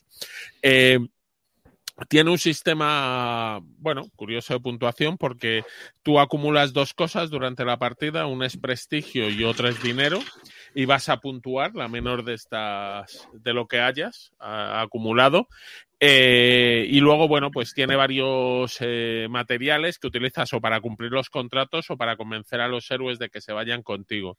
Eh, luego, además, bueno, cada uno tiene una monturita, tienes espacio limitado para acumular recursos, entonces no puedes hacer el hoarding completo. Se, se, maneja con dados, entonces la tirada de los dados importa. Tienes ahí una serie, empiezas tirando cuatro dados y vas a usar esos cuatro, luego son tres. Eh, bueno, tú vas decidiendo en cada momento qué dados usas, pero no siempre van a hacer lo que quieras. Eh, y bueno, ahí luego puedes, cualquier vez que te das de expedición, coges un animalito que te ayuda y que te puede dar luego poderes posteriores. Eh, el juego se juega rapidito, yo creo que en una hora, hora y cuarto te lo, nos lo ventilamos, incluido quizás un poquito más, porque como todos los juegos modernos, eh, como le hemos metido más cosas a los juegos, cada vez van dando más cosas por supuestas, entonces te dicen, no, mira, eh, esto viene en la tabla de no sé qué, y tú, pero ¿cuál es la tabla de todas estas, de esto? Entonces, una vez que te pones, sí es muy sencillo, pero al principio localizar, y ese o que este no es de los peores, pero bueno, eh, las instrucciones, ya te digo que, que se nota, que cuando hay muchas cosas, se dan cosas por supuestas y de primeras tardas un rato en verlas. Eh, sí tiene un mecanismo muy curioso porque tienen una rueda que gira y lo que han hecho para la rueda que gira es en vez de ponerle un troquel o una pieza de estas, tiene un imán. ¿vale? Entonces tú la pegas al tablero y luego cuando desmontas el tablero, pues no se quede ahí la rueda. Bueno, estos cada día yo supongo que están hablando con el de la fábrica de producción que les cuenta y podemos hacer esto, vamos a meter esto. Innovando. En efecto, y además, bueno, esta era una edición de Kickstarter, entonces venía con unas, eh, viene en el juego hay lámparas que necesitas, te venía ahí unas lámparas en 3D, unas piedras como de mineral muy bonitas, unos componentes muy chulos. Aunque bueno, los del componentes del juego básico están bien, está curioso. Entonces es un juego, tampoco es que me haya volado la cabeza, pero sí me ha parecido un euro correcto, que creo que se puede jugar igual de bien con la edición normal, no hace falta intentar conseguir la Kickstarter, que no tengo ni idea de si va a sacar alguien en español. No sé si tú sabes, Gonzalo. No, la verdad que no, no sabía. No, pero bueno, que ahora empezarán a llegar porque llegarán las versiones Kickstarter y luego supongo que al menos lo distribuirán en inglés. El juego, miento, el juego voy a decir, mm, estoy pensando, tiene un poquito de texto en alguna de las cartas, pero muy poquito y te lo explica en las reglas. Entonces casi se podría decir que apenas tiene componente idiomático. Y bueno, pues al final eso tiene tiene más mecanismos de pues eso tu carro de almacenaje es una cuadrilla de 5x5 cuadrados entonces los materiales son más grandes o más pequeños tienes que meterlo ahí bueno tiene varios juegos entre medias metidos eh, para un poco comprimirte un poco limitarte eh, los recursos que no sea todo tengas que tomar vamos un euro medio duro bien hecho este estuve a punto de meterme porque mm, es de, como has comentado, la editorial Elf Creek, que me había metido a un Kickstarter anteriormente, eh, en Trail, que era bastante bonito y, y, era original el juego, pero bueno, tampoco ni fu ni fa. Y dudé, dudé, y es que parece muy bonito el tablero y la portada, eh, así como de noche, todo ambientado. Y, y bueno, pero mira, si ya lo has jugado tú, tampoco te ha volado la cabeza, pues ya lo jugaré con la copia de tu amigo. bueno, de hecho, el otro día fui a casa de mi amigo, lo jugamos y me dijo, oye, si quieres llevártelo para jugarlo con gente, y yo le dije, bueno, por ahora no, quédatelo un poquito y luego ya lo moveré, que tengo otras cosas. Será por qué juego. hacer, pero sí, sí, sí, sí. Bueno, será por juegos, ¿no? Llevo, han sido dos o tres semanas muy duras, ¿eh? Que no he visto casi ninguna novedad. Hoy ya por fin he podido comprarme una expansión del Dune y un jueguecillo, pues llevaba dos o tres semanas sin comprar nada. Uf, uf. ¿Cómo? Dramático. Traumático, sí, sí, sí. No, no, no, no había novedades en el mercado. La industria se viene abajo. Pero sí. la- las novedades ya las tenías tú de- de- desde hace un año, de Claro. cuando Claro. salieron en inglés. Sí, yo ha habido muchas novedades en español, pero normalmente las tengo, ya las tengo. Esas, Mm. entonces en inglés no han llegado tantas. Por cierto, Gonzalo, ¿te llegó el Kickstarter de Phalanx? El de... Sí. Qué felicidad. Tres, tres, cuatro años después. Ahí lo tengo. Y, y- y- ¿Lo has bueno, jugado ya o no? No, eh, a ver, este es como una secuela del Race to the Ring y sí que es verdad que me he estado leyendo las reglas y, y es prácticamente el mismo juego, pero en Rusia. Eh, tendré que... que a mí me, gustaba eh, mucho el Race Ring, de hecho lo, lo guardo todavía porque también me parece un juego de logística chulo. Pero bueno, no sé, me llevo la mitad de reglas, ¿eh? a ver si... Pero claro, pues digo, coño, pues esto es esto es súper parecido. Pero cre- creo que mete cosas nuevas, ¿eh? pero está por confirmar. Pero ah, la producción es brutal, ¿eh? súper bonito el juego. Ha parecido la pena la espera, eso espero. Por lo menos de bonito. Pues nada, eh, de euro a euro, Chema, que has jugado al Castillos de Borgoña, el Sí. Eurogamer de moda. Sí, sí. Bueno, Clásica. sí. Era como una especie de tarea pendiente y tal. Aparte es muy Se difícil. está sacar- reconvirtiendo, Chema, ¿eh? No, no, no. ya te digo yo que no. Es difícil de sacar a mesa, ¿eh? Este juego ahora mismo, porque claro, como es, tiene ya unos años y tal, yo me lo compré porque lo encontré muy barato, me lo compré por 25 euros o algo así, y me ha costado poder estrenarlo, ¿eh? O sea, porque siempre que le propones a la gente, todo el mundo lo ha jugado ya, y la gente prefiere sacar otra cosa. Entonces estaba esperando a ver si... Y mira, coincidí con un amigo que le pasaba lo mismo, se lo acababa de comprar y tampoco tenía manera de jugarlo. Y dije, mira, me han dicho que a dos funciona especialmente bien, vamos a probar. Y nada, pues eso. Em, bueno, sabéis cómo, bueno, habéis jugado todos, ¿no? Supongo que esto, eh, Sí. ya- o sea, el único que tenía la tara era yo. Eh, tiras dos daditos básicamente y con lo que te salga vas comprando los setas y te montas un tingladín y lo que vas haciendo es básicamente montarte un motor de puntos de victoria, porque todo lo que haces es trabajar para conseguir puntos de victoria. El juego no tiene más historia. La temática aquí sí que sobra por completo. Es un abaco. El juego es un abaco. Y es un abaco que em, yo supongo que en su tiempo fue un juego avanzado a su época. O sea, se le ve bastante que en el momento en el que salió hace 10 o 11 años, debió la gente debió flipar porque no había nada parecido. Pero creo que hoy en día a los 10 años se le notan. Eh, en algunas mecánicas y sobre todo en la, en, la, en la producción. O sea, la edición, y es la nueva, ¿eh? La edición es infame. O sea, la edición es. La han empeorado. Es que yo, o sea, me, me parece que en el 2022 no es de recibo un juego tan feo y tan mal editado. O es que, es que aparte de que sea feo, es que está mal diseñado. Es que los, los hexágonos de los setas que coges no se ve una mierda el dibujo. Y en cambio, las, las, las, las losetas de, materiales de producción, allí sobra espacio por todos lados. Y el tablero lo mismo. El tablero te meten un dibujo de fondo de una ciudad, quítamelo y, y hazme los hexágonos más grandes.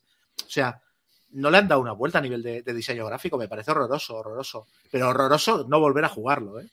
Porque luego, lo que decía antes, eh, al día siguiente probé la aplicación, la aplicación funciona como un pepino y me parece que es un juego que ideal para pasarlo a jugarlo en Steam y a correr y en mesa sacar otras cosas que sean un poco más agradecidas a la vista. Porque, o sea, me pareció horrísono a nivel gráfico. Sí, es espantoso. Pues a mí me parece bastante funcional. Pero la edición anterior Sí, yo tengo la edición de hace 10 años. La nueva, tú ves el tablero y ves las losetas y tal, y dices, Dios mío, mis ojos. O sea, son, clávate los puñales. O sea, no, es que es horrorosa. Pero la, anterior sí que me parece que está bastante bien, vamos. Muy fea, muy espartana, muy como Esfeld, muy alemana, pero que cumple bastante. Bueno, son, son los componentes ALEA, eh, de, la definición del milímetro de espesor en los setas, y pero funcional. y los tableros de jugador de cartulina casi de papel. Eh. Luego tiene un mm. punto, en cuanto a mecánicas, está muy bien, pero se ve un poquito superado. O sea, es un juego para gente que ya tiene cerca la revisión de la próstata, o que, o que, o que guarda todavía cintas en VHS, es para ese perfil de jugador un poquito. ¿Eh? Pero a nivel de mecánica. Sí, sí, sí. O sea, eh, es dos dados, coge loseta, guarda loseta, tal, gasta dinero, no sé qué, vende, compra. No sé. Yo hace, en mesa hace mucho tiempo que no lo juego, pero online sí que lo he jugado todos los años, le juego unas cuantas partidas y me sigue pareciendo un juego muy chulo de combos, de a mí eso me llamaba mucha la atención en su día que hay azar porque tiras dados, pero luego tienes la opción de modificarlos con... Está súper bien mitigado, el azar está súper bien mitigado, porque tienes, puedes hacer un montón de cosas con la tirada de dados y eso es muy chulo. No, a mí me gustó el juego, ¿eh? me pareció guapo. Bueno, a dos aparece otro azar que es como no se juegan con todas las losetas, hmm. puede que no salgan eh, que, que, salgan algunas que le den más ventaja a uno que a otro, por ejemplo en las de tipos de animales o en las losetas amarillas de puntos, pero sigue siendo un jugadorazo a dos. Yo sí lo juego casi todos los años, cae alguna partida. Y, pero bueno, sí, en breve, en unos años, me tocará la revisión de próstata. Entonces. Claro, nosotros llegamos.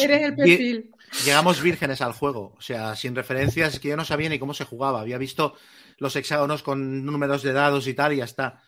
Y en la misma sesión jugamos un Pradera, un Castillos de Borgoña y luego un, juego que se llama Mintworks, que es un colocación de trabajadores de bolsillo, super cookie, y nos pareció el peor de los tres.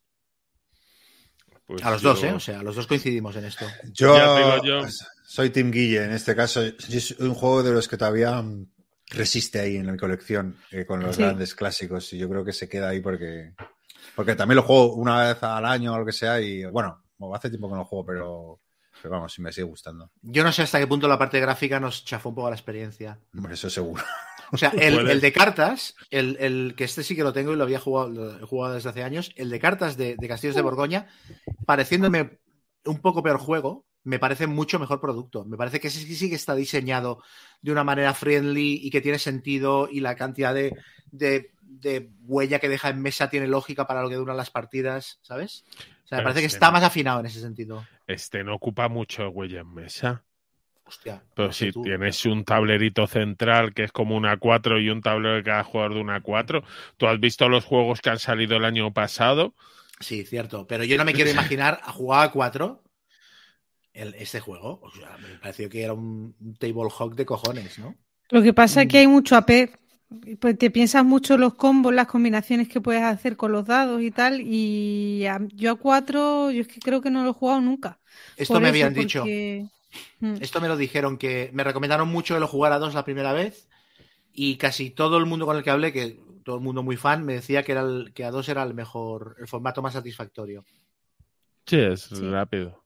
Yo ya te digo, tiene la desventaja eso de que no puede, no van a salir todas las losetas, pero sí es mucho más rápido. No sé, yo desde luego de los tres que has dicho me parece el mejor este, ¿eh? con diferencia sobre el Pradera y el Midwars, pero A mí también. El Midworld no lo he probado, pero el mm, por encima del Pradera, claramente. Ya sabéis que el Pradera es la niña de mis ojos. Es tu... Abrimos un sobre, abrir el primer sobre que viene con unos sobres el Pradera, eh, que te vienen cartas para, para ir ampliando el juego y me salió un oso. Y ¡ay, el oso! A ver qué hace. Esto, los dos la más de contentos. feliz. Sí, sí, sí. O por lo menos ese es bonito, ¿verdad, Chema? Ese sí, ese sí. O sea, es de- Sí. vamos, es, es- igual es el Eurogame que más he amortizado. No sé cuántas partidas le he echado, pero. O sea, lo saco a, a la mínima excusa. No, no, este, este. Qué bien. Está bien, está bien, porque sí, porque el Midwars tampoco me dirás que tiene un diseño maravilloso. Bueno, es No, un pero- microjuego de lata. ¿no? Sí, es un microjueguito. Claro. Es, es- está, está muy bien pensado cómo han metido tanto juego en una cajita tan, tan pequeñita. Tiene mucha gracia el Minworks. Sí, Bueno. de hecho es el mejor de toda la saga esa de Sí, que han sacado varios, sí. Sí. Eh, quería- es que me, me acabo de acordar que, que la- la- el, el programa pasado hablamos del Shamans y, vino el árbitro con el bar y mi sud que me mandó un audio y dice, tío, que, que la has cagado. Y digo, bueno, no, la he cagado yo, no la Dav- Davarimar, que fue el que explicó la partida, así que me lavo las manos. No, eh, para quien no haya escuchado el programa, que a cinco jugadores eh, no nos funcionó nada bien porque, bueno, escucharos el programa anterior. El caso es que, que parece ser que jugamos algo mal, que es cuando... eh, o sea, cuando un jugador no asiste, ¿no? Eh, juega una carta que no es del palo, eh, aparte de avanzar el token, debe poner la carta en su, en su mundo, micromundo de este, no como se llame, no me acuerdo cómo se llamaban. Y, y si, y si en ese momento es la octava carta, ese mismo jugador que no ha asistido, no el que gana la baza, activa el ritual. Y eso, claro, eso sí que cambia mucho la película. Y me lo comentó porque también pasó exactamente lo mismo, que no le fluía y claro, luego que no está muy bien explicado en las reglas. Y, y bueno, bueno, simplemente comentar eso porque como leímos cera a 5, pues la verdad que no, no he tenido oportunidad a- a- de, de jugarlo con, con ese cambio, pero bueno, para quien quiera, que, que a lo mejor nuestra visión no era del todo acertada. Y contaba esto del bar porque vamos Una bar cosa, a otro bar, me, ¿no? voy a poner, me voy a poner el termómetro, no os ríais, ¿eh? Bueno, es, es que de los oyentes que es que, es que Chema está con fiebre, pobre. Aquí dándolo todo por el mambo, ¿eh?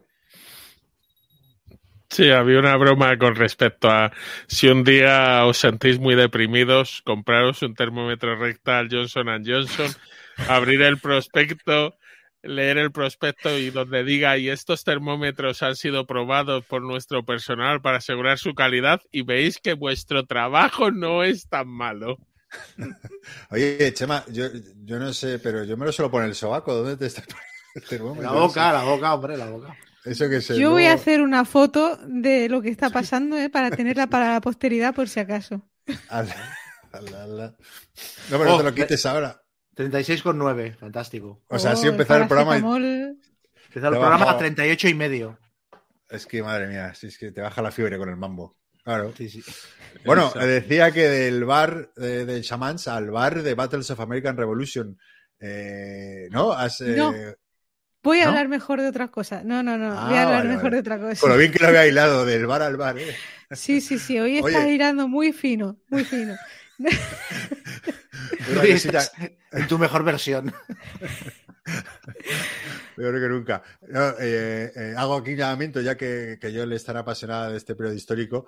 Sí que me- estoy como loco por ver si consigo un Battlecry edición 50 aniversario que, que, que, es de este periodo histórico, es como el memoir, pero... Como el Coman, sí, sí. Coman Alcohol, de la misma ah, serie, pero de la Revolución Compro, Americana. compro, que eso, Pero está... mejor la 150, ¿eh? Aniversario. Esa, esa, esa, 150. No la 50. No, no, 150, 150.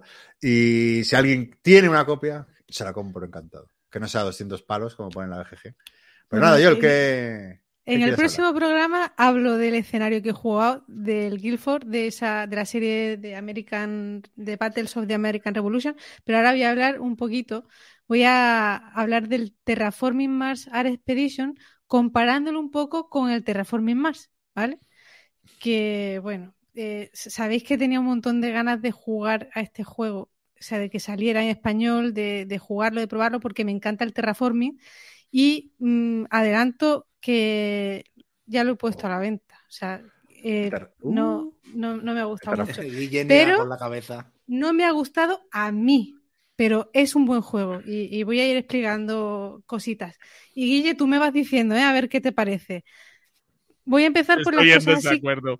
así. Con, en todo, ¿no? Mira, mira, te voy diciendo, a ver qué te parece a ti. Eh, una cosa que, me ha gustado, nada más abrir el juego, abres la caja y te viene un papelito de una carilla explicándote las diferencias con el Terraforming Mars. Con lo cual, en cinco minutos puedes empezar a jugar. Y eso me ha parecido maravilla. O sea, el libro de reglas eh, del juego a lo mejor tiene 10 páginas, pues con este, eh, bueno, menos, yo creo. Con esto te lees la carilla y empiezas a jugar sobre la marcha. Punto positivo.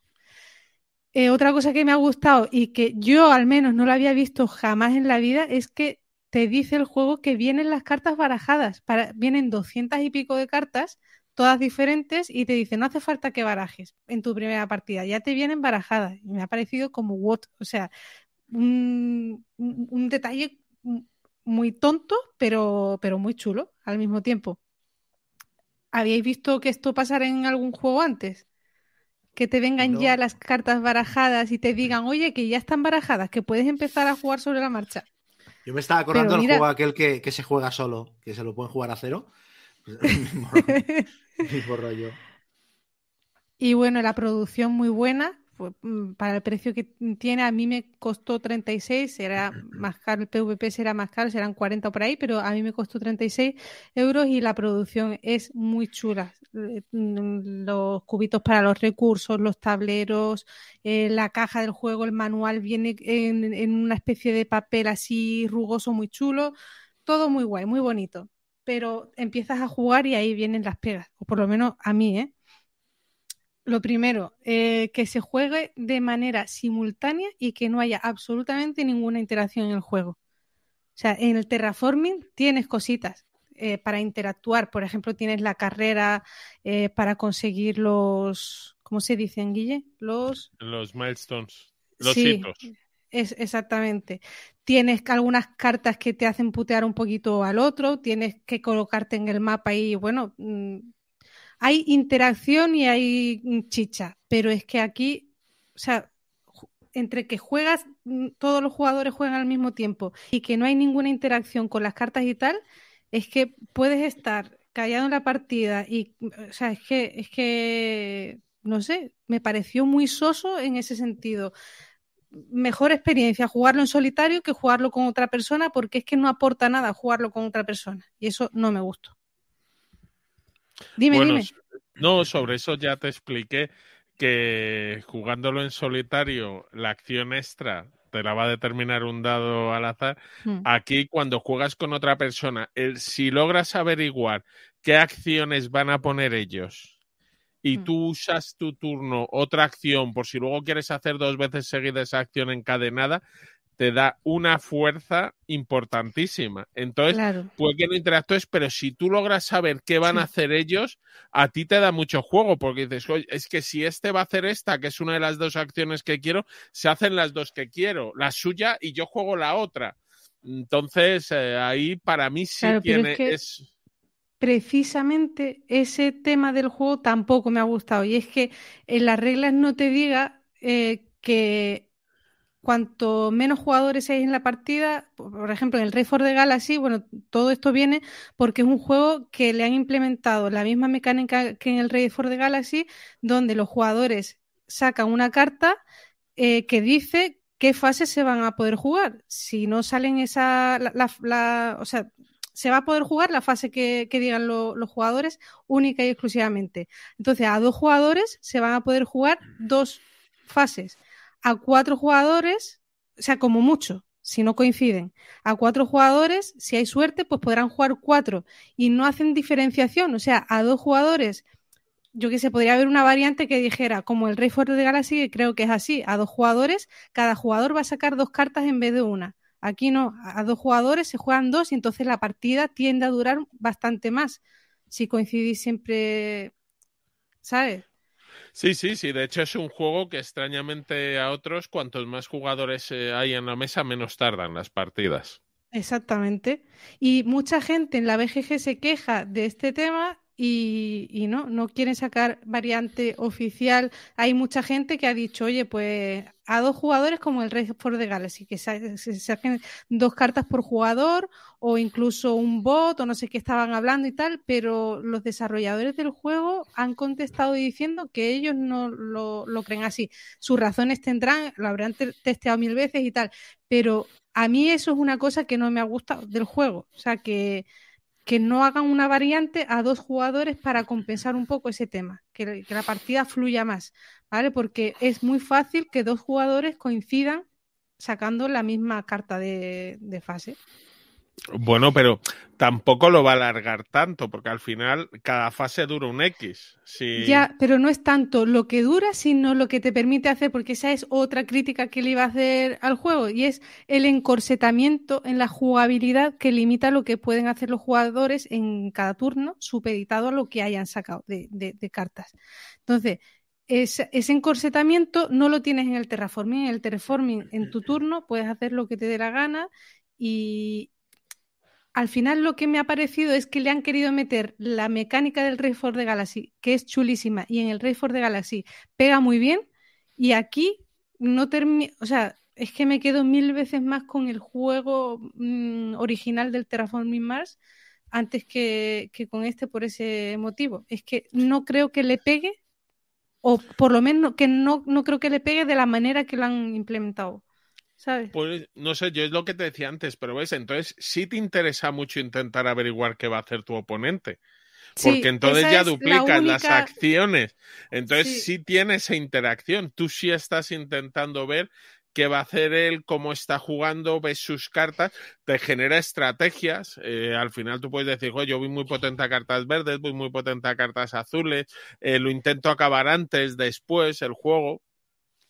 Y, no pues ves muy obvio, por ejemplo, que a lo mejor yo mm, no, no, lo mm, he jugado mm, bien, o sea, estratégicamente, pero que al principio del juego a los jugadores lo que les va a convenir es, o sea, se ve obvio un poco que al principio te hace falta eh, jugar cartas verdes, el desarrollo, cartas azules y rojas, y a lo mejor echas, o sea, no, no echas tanto en falta la acción de robar cartas.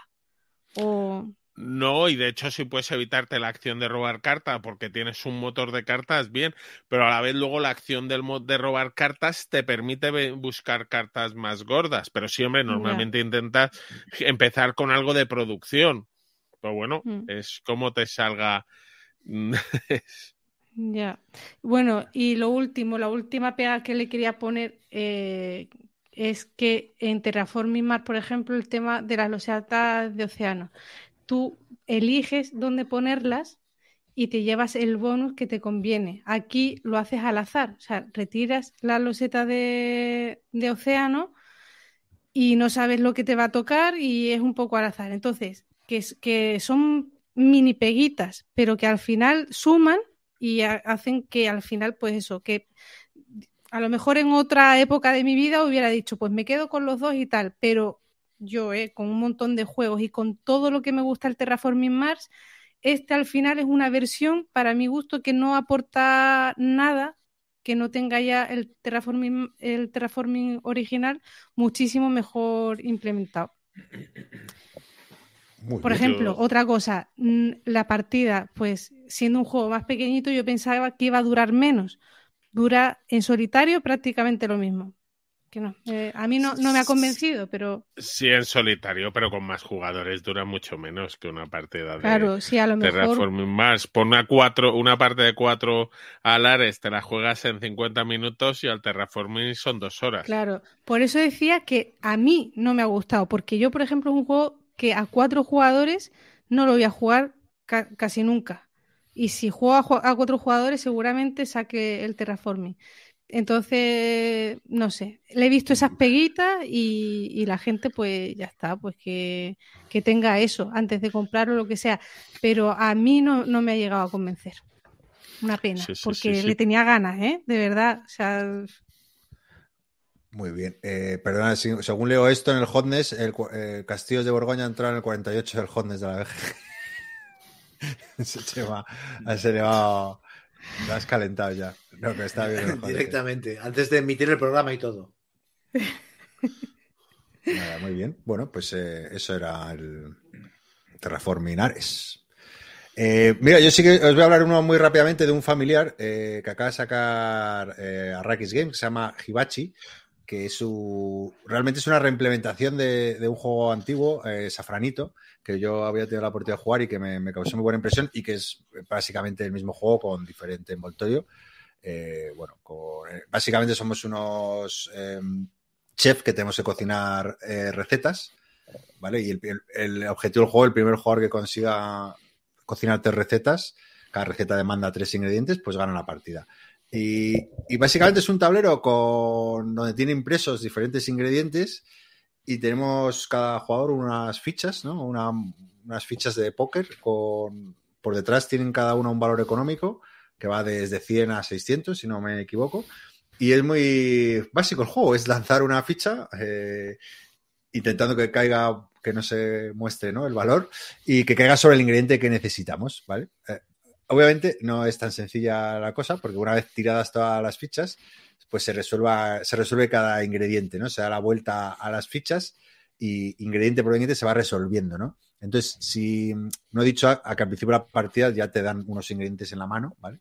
Y que también hay unos ingredientes disponibles en, en- en la mesa de ingredientes. O sea, que no, por ejemplo, puede haber tres cebollas y, cuatro pescados, pero a lo mejor no hay cartas disponibles de otros ingredientes, por lo cual no te interesa ir a por esos porque no vas a poder coger una cartita. Eh, bueno, entonces, si tú tienes una carta de dicho ingrediente, lo primero es que puedes vender eh, por el valor total de las fichas tuyas que haya en ese bol, pues puedes, eh, vender esa carta y si tienes un 600 y un 300 te vas 900 eh, euros o billetes o euros o dólares, lo que sea. Es muy importante la gestión del dinero porque al principio, luego ya ah, cuando es al final de la partida sí que tienes dinero, pero al principio vas un poco más justito, ¿no? Eh, y bueno, y luego eh, una vez que todos los jugadores ha- han vendido, eh, los jugadores que han vendido retiran sus fichas del bol, ¿vale? Y después se, resuelve la, la fase de compra de ingredientes, ¿vale? Siempre y cuando, como he dicho, hubiera cartas disponibles. Y solo puede, solo puede comprar quien tenga fichas. Entonces, evidentemente, si has decidido vender, no vas a poder comprar, ¿no? Y, y- la, y la venta funciona diferente, ¿no? El que tenga la, la suma más alta, es decir, si yo tengo un 300 y otro jugador tiene 200, voy primero y puedo comprar, eh, puedo comprar una carta de ingrediente por, por la suma de mis valores de fichas. Si yo tengo un 300, por 300. Y si tengo un 400 y un 100, pues por 500. Y después iría el siguiente jugador, pues el que, el que tenga una ficha de 200. Y luego, si yo tengo, quedan cartas, puedo comprar otra más por 100 más barata esta vez, ¿vale? Eh, entonces, bueno, la, ¿dónde está la gracia del juego? Primero, bueno, lo que he comentado, que va siempre justito de dinero y sobre todo la gestión de las fichas, ¿no? Eh, eh, de 1 a 100, claro, si tú tiras todas las fichas eh, muy altas sobre muy ingredientes, te va a costar, vas, puedes ganar, si vas para vender, puedes ganar mucha pasta, pero si es para conseguir un ingrediente, pues te va a costar caro.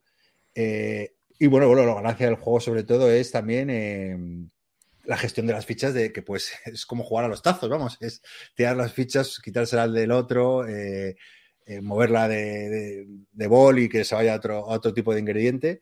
Y, y bueno, también es importante que hay unas acciones especiales en el tablero que te permiten hacer, pues, si se acaba tu ficha ahí, pues tienes un lanzamiento extra, o también puede ser el, el jugador inicial, o, reservar una receta de las que están disponibles, te la quedas tú y cuando la quieras cumplir la cumples. y bueno, la verdad que es un, familiar que ya en su día me, la verdad que me dejó muy buen saborcillo. Y, esta nueva versión, que es idéntica, creo que no cambian nada, eh, también me ha gustado mucho. Eh, la verdad que, que dices, ah, qué chorrada, tirar fichas encima de un tablero, pero claro, eh, la gestión del valor de tus fichas, si cuándo comprar, cuándo vender, qué ingredientes están disponibles, qué recetas, la verdad que, tiene más enjundia de, lo que a priori parece. Y la verdad que como producto familiar está guay, está muy bien. Las fichas de póker, calidad ahí, el tablero está muy bien impreso también.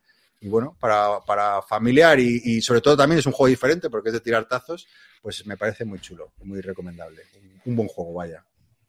No sé si para toda la vida, pero sí para jugar puntualmente eh, está muy divertido. No, no, Guille, tú sí lo has probado, el safranito, ¿no? Seguro. Sí, sí, lo probé en su día, pero era divertido. Te echabas unas risas. Mm. Eh, es lo que es. De tirar fichas no era la mejor del mundo. Pero Curioso lo, de estos juegos que gustándonos ya cuando nos los compramos somos conscientes de las partidas que nos van a durar en la ludoteca, ¿no? Sí, total. Eh, total. aquí quería medir mis palabras para no ser excesivamente elocuente y llevar a equívocos, pero vamos, es un juego para eso, jugarte eh, un cierre de, ¿no? de, sesión de vez en cuando, porque bueno, es lo que es. Pero bueno, yo entiendo que a lo mejor a otro tipo de jugador, oye, juegas ahí con tus hijos, familia y tal, y te echas unas buenas risas. O sea que, que también depende, ¿no? Como, como, qué tipos de juegos juegas en casa y demás. Sí, luego las, los fallos épicos con las monedas y cosas así, pues siempre son divertidos. sí, luego eh, eh, te indican cómo tirarla, ¿no? Un poco así, la, nunca puedes meter la mano dentro del tablero, pero claro, la puta es cuando tiras y, y, se da la vuelta, entonces todo el mundo ha visto lo que estás, lo que estás apostando, ¿no? Y dices, me cago en la puta, ya saben cuál tal, y bueno, entonces yo lo, recuerdo, lo, jugué hace poco y dijeron, ¿esta mierda qué es? Y, y claro, de repente y ah, y claro, luego ves la enjundia que tiene también el rollo de la compraventa eh, y, acabaron todos gritando como siempre, ¿sabes? Eh, tirando la ficha y bastante excitados y, bueno, pues eso, muy, muy simpático. Nada, eso era Ibachi. No sé quién le apetece. Ya ha perdido ya un poco el guion, no sé quién va a Yo quiero hablar del Zombicide. Venga, dale. Lleva todo el programa queriendo. Ahora sí, ahora sí, ahora que, ahora que he perdido el guion ya. Quiero hablar de mi libro. No, es bastante, es bastante sorprendente porque yo. Dime, dime. El base, el juego, como, hay, no, no, hablasteis, como hay muchas versiones, ¿no? Que comentasteis que había muchas. una, una en concreto, el Night of the Living Dead. O sea, a mí me ha sorprendido porque yo era de los que decía que un Zombicide no entraría nunca en mi casa. Porque a mí es un juego que, bueno, me parece el mecanismo un sonajero, me parece que está bien, pero como juego de zombies es muy básico, muy tontín y, bueno, o sea, típico juego que si te lo sacan unas jornadas dices, venga, lo juego, pero no me iba a meter en comprarlo. Pero me llevó hasta él, aparte de que lo encontré súper barato, lo encontré en una ofertaza, lo encontré por 70 euros que, son como 25 euros menos del, precio que está en las tiendas. Eh, me pasó que estoy jugando mucho con el hijo de Keka y lo que os comenté, los juegos de campaña, me está pasando que nos cuesta retomar. O sea, cuando jugamos, cuando llevamos cuatro o cinco partidas jugadas a un juego de campaña, eh, los dos empezamos a estar cansados. Y nos mola más el rollo de mm, aquí te pido, aquí te mato, partidas cortas, autoconclusivas, a juegos, ¿sabes? Y pensé, hostia, este juego es tan sencillo que igual le entra. Y entonces lo compré, lo llevé para Madrid y bueno, fue un exitazo, fue un éxito total. O sea, el tío, hicimos los tres primeros escenarios y el tío, cuando jugaremos el siguiente, súper pillado y tal. Y a mí me hacía gracia porque si me tenía que comprar un Zombicide, el de Night of the Living Dead era el único que me llamaba la atención temáticamente, porque yo soy muy fan de la peli y bueno, una adaptación de la película de, Romero de Zombies, que es la película fundacional del género, pues mira, no me importaba tenerlo por, por friquismo y por, y por fandom. Y lo que me gusta del juego, aparte de esto, que hay mucha gente a la que no le convence por eso, es que es una caja cerrada, contenida y que elimina elementos respecto a otros Zombicides. Y eso a mí precisamente me parece bien, porque yo que no me pienso comprar ninguna expansión de Zombicide, o sea, no tengo pensado comprarme nada más, tener una caja cerrada con sus escenarios y que haga el juego un poquito más ágil y tal, sobre todo para jugar con, un chaval de 12 años, me parece que es ideal, porque es muy guay ver, el rollo de que le explicas las reglas y ya en la primera partida el tío ya está desarrollando tácticas propias y está combando cartas a saco, ¿no? O sea, me sorprendió que el tío ya buscaba la combo loca para conseguir eh, la escopeta y, eh, que los personajes se hicieran más poderosos y tal. Y son cosas que él desarrolló solo sin que yo le dijera. Y me hizo gracia. Entonces, bueno, es un Zombicide y lo que elimina básicamente es. Eh, elimina la regla de ruido, que la regla de ruido de los zombicides vas poniendo marcadores de ruido y los zombies van para allá, la convierte en algo mucho más sencillo, que es que los zombies, si te tienen en línea de visión, van a por ti, y si no te tienen en línea de visión, van hacia la zona más poblada de, de personajes, porque se asume automáticamente que allí es donde se está generando más ruido. Y para un juego así de sencillo, me parece que, que es más que suficiente. Y luego le mete eh, un tipo de zombie que son los familiares, que eso es muy cachondo. Que es un poco, es, eso entroncando con la temática de la película. Cuando te aparece un zombie familiar, que es un familiar de alguno de los personajes, pues los personajes se chusman y pegan peor y, pierden habilidades, etcétera, hasta que no matan a ese familiar. Eso es, eso es bastante divertido. Y luego eh, tiene, los personajes tienen dos caras. Tienen la cara Romero y la cara Zombicide. La cara Romero, la ilustración está en blanco y negro y son peores. Y la cara Zombicide, cuando consiguen algún objetivo de la misión, se da la vuelta y tienen más habilidades y son más tochos. Pero cuando aparece un, familiar, una de las cosas que, que pasa es que todos vuelven a la cara Romero hasta que maten a ese zombie familiar. Entonces, tiene tres o cuatro reglitas muy sencillas que son bastante temáticas y que, tienen mucha gracia. Aparte, los tableros remiten mucho a los de la peli, los personajes son los de la peli y tal temáticamente eh, es una adaptación de aquella manera, porque ah, todos los personajes acaban con una katana o dos UCIs o tal, ¿sabes? Cuando en la película me parece que la única arma que tienen es una barra de hierro y una escopeta en toda la película. Pero bueno, me parece que para lo que es el juego es un producto muy honesto, con una producción espectacular. Esto sí que me llamó mucho la atención. Abrí la caja y la calidad de todos los componentes me pareció guapísima. Eh, si yo tengo que elegir un juego de zombies, me sigo quedando con el Last Night on Earth, que parece que le da sopas con onda a cualquier zombicide, y con el The Walking Dead, el de miniaturas, que, en colaborativo y en solitario funcionan de coña y son bastante más profundos, pero estoy muy contento con la compra. O sea, tengo muy claro que es un juego como para iniciarle y que hemos de jugar y posiblemente me lo venderé y se, acabó, porque a, a, a gente adulta y muy metida en los juegos no les voy a sacar esto a la mesa. Pero bueno, ha cumplido su función la mar de bien y me parece que eso es un producto muy compacto y muy chulo. Que, qué curioso cómo, eh, que ahora que estás jugando, habías comentado no con el hijo de Keka, que sí que veo muchos amigos, ¿no? Que mm, cómo, cómo cambian, ¿no? Que a lo mejor nos da pereza jugar juegos más infantiles o, o, o más familiares y cómo, cómo, nos, cómo nos adaptamos, ¿no? Eh, sí. eh, lo veo, ¿no? Black Meeple, por ejemplo, ¿no? Que juega mucho con sus hijos y cómo, cómo juega juegos más familiares y tal, y sin ningún problema nos Totalmente. adaptamos a, a, lo que, a, lo que, caiga, ¿no? O más amigos que juegan con, con chavales y tal, y, y te lo pasas es igual que... bien. No te diré que a mí me ha reconciliado con Zombicide esta experiencia, pero es que es muy guay verle, ver cómo el tío desarrolla tácticas, ¿sabes? O sea, hay un escenario en el que para pasar del lado Romero al lado Zombicide los personajes se tienen que pasar eh, la escopeta que tienen, porque se supone que entablan, entablan, confianza unos con otros. Y el tío combaba las acciones en plan, me muevo con este, le paso la escopeta, luego se mueve él, me la vuelve a pasar y los dos nos pasamos al lado zombicide y entonces ganamos habilidades y entonces, ¿sabes? Y lo, y lo hacía él solo, yo no le decía nada. Y claro, yo me lo pasaba bomba viéndole evolucionar, ¿no? Entonces, me parece que compensa el hecho de que a mí el juego no me llene tanto, pero me lo pasa muy bien. Qué bien, qué bien. Eh, muy bien. No sé si, Guille, ¿tú te querías eh, reseñar alguna otra cosita? Bueno, puedo hablar del último extensión o podemos pasar ya a los comentarios, ¿eh? según veas. No, lo que, lo que te apetezca. Si te apetece, vamos bien de tiempo, pero para, para eso, para hacer, como quieras tú. Pues venga, vamos a hablar de la última extensión. Venga. Eh, la extensión, yo creo que hemos hablado más de una vez en el programa. Como sabéis, es un juego de.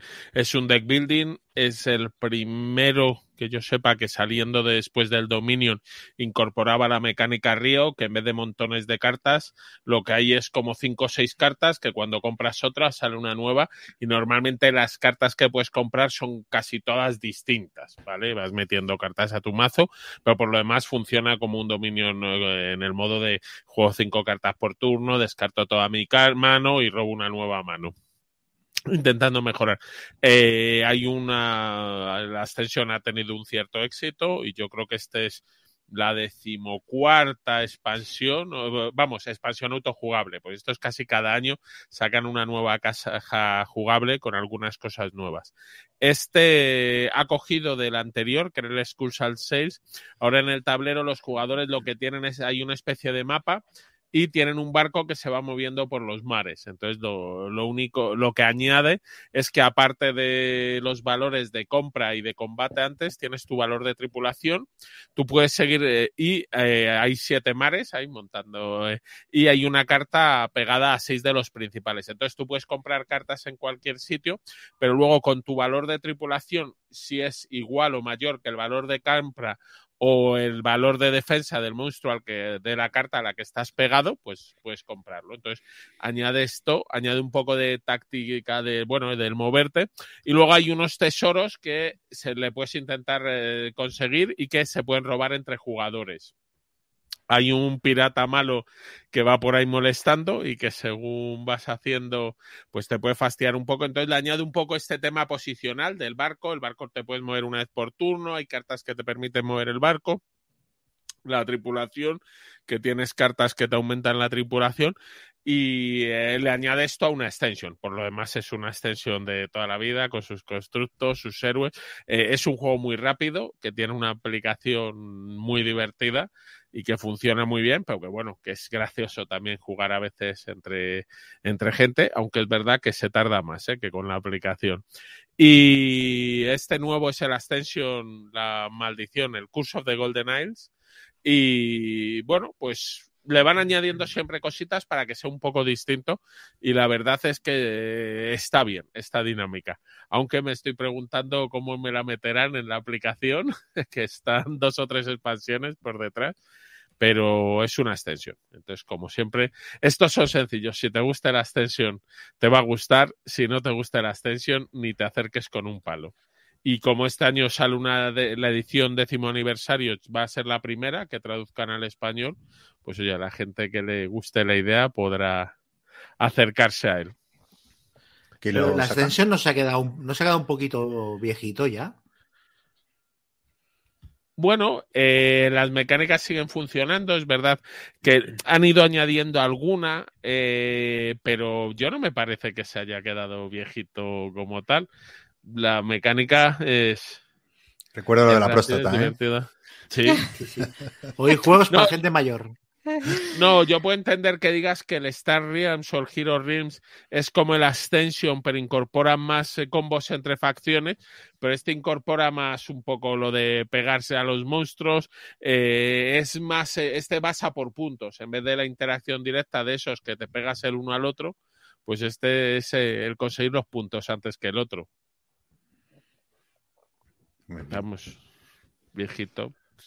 No, a ver, yo qué sé el Dominion, el Dominion a mí me parece un juegazo, pero sí que creo que es un juego al que le han pasado los años.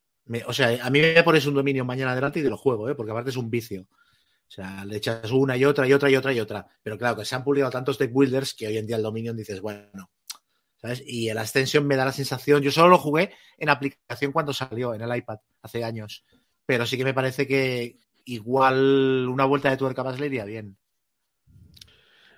Bueno, a ver, es un. A ver, ahora que llega la extensión Tactics, que puede ser la vuelta de tuerca, pero estando en lo antiguo, en efecto, no es uno de estos modernos con tablero, con otras interacciones, pero a mí la mecánica pura del deck building me sigue gustando mucho. Entonces, esto es deck building rápido, sencillo y al clavo, como el dominio.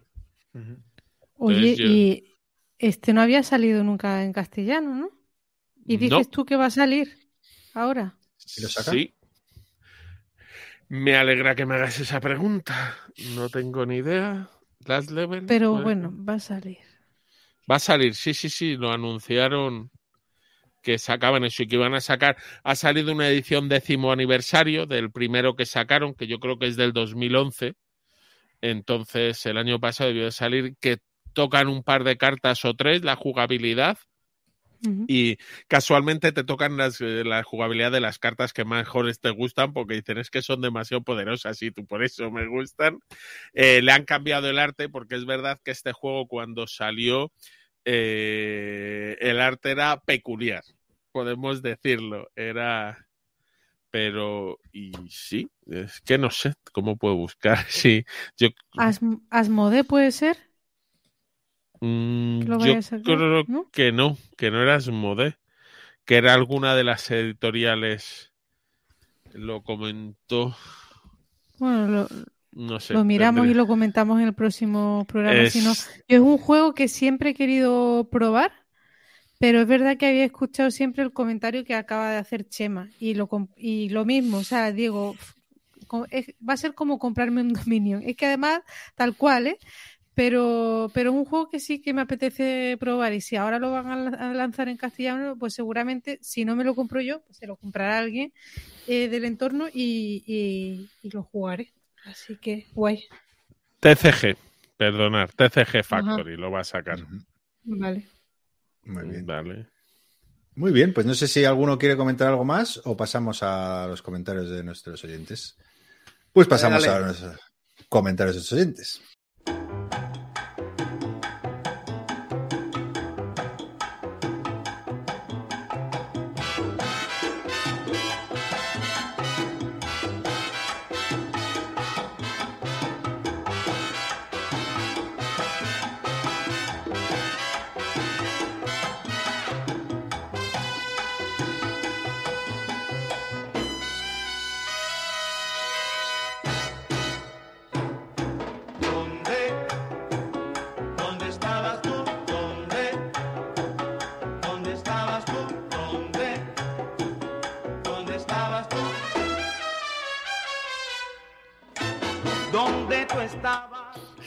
Y bueno, empieza Gandaina que, que comenta que tiene que venir yo a poner las cosas claras y que los propósitos lúdicos son imprescindibles. Claro, hombre, Hay que ponerse objetivos. Sí, sí.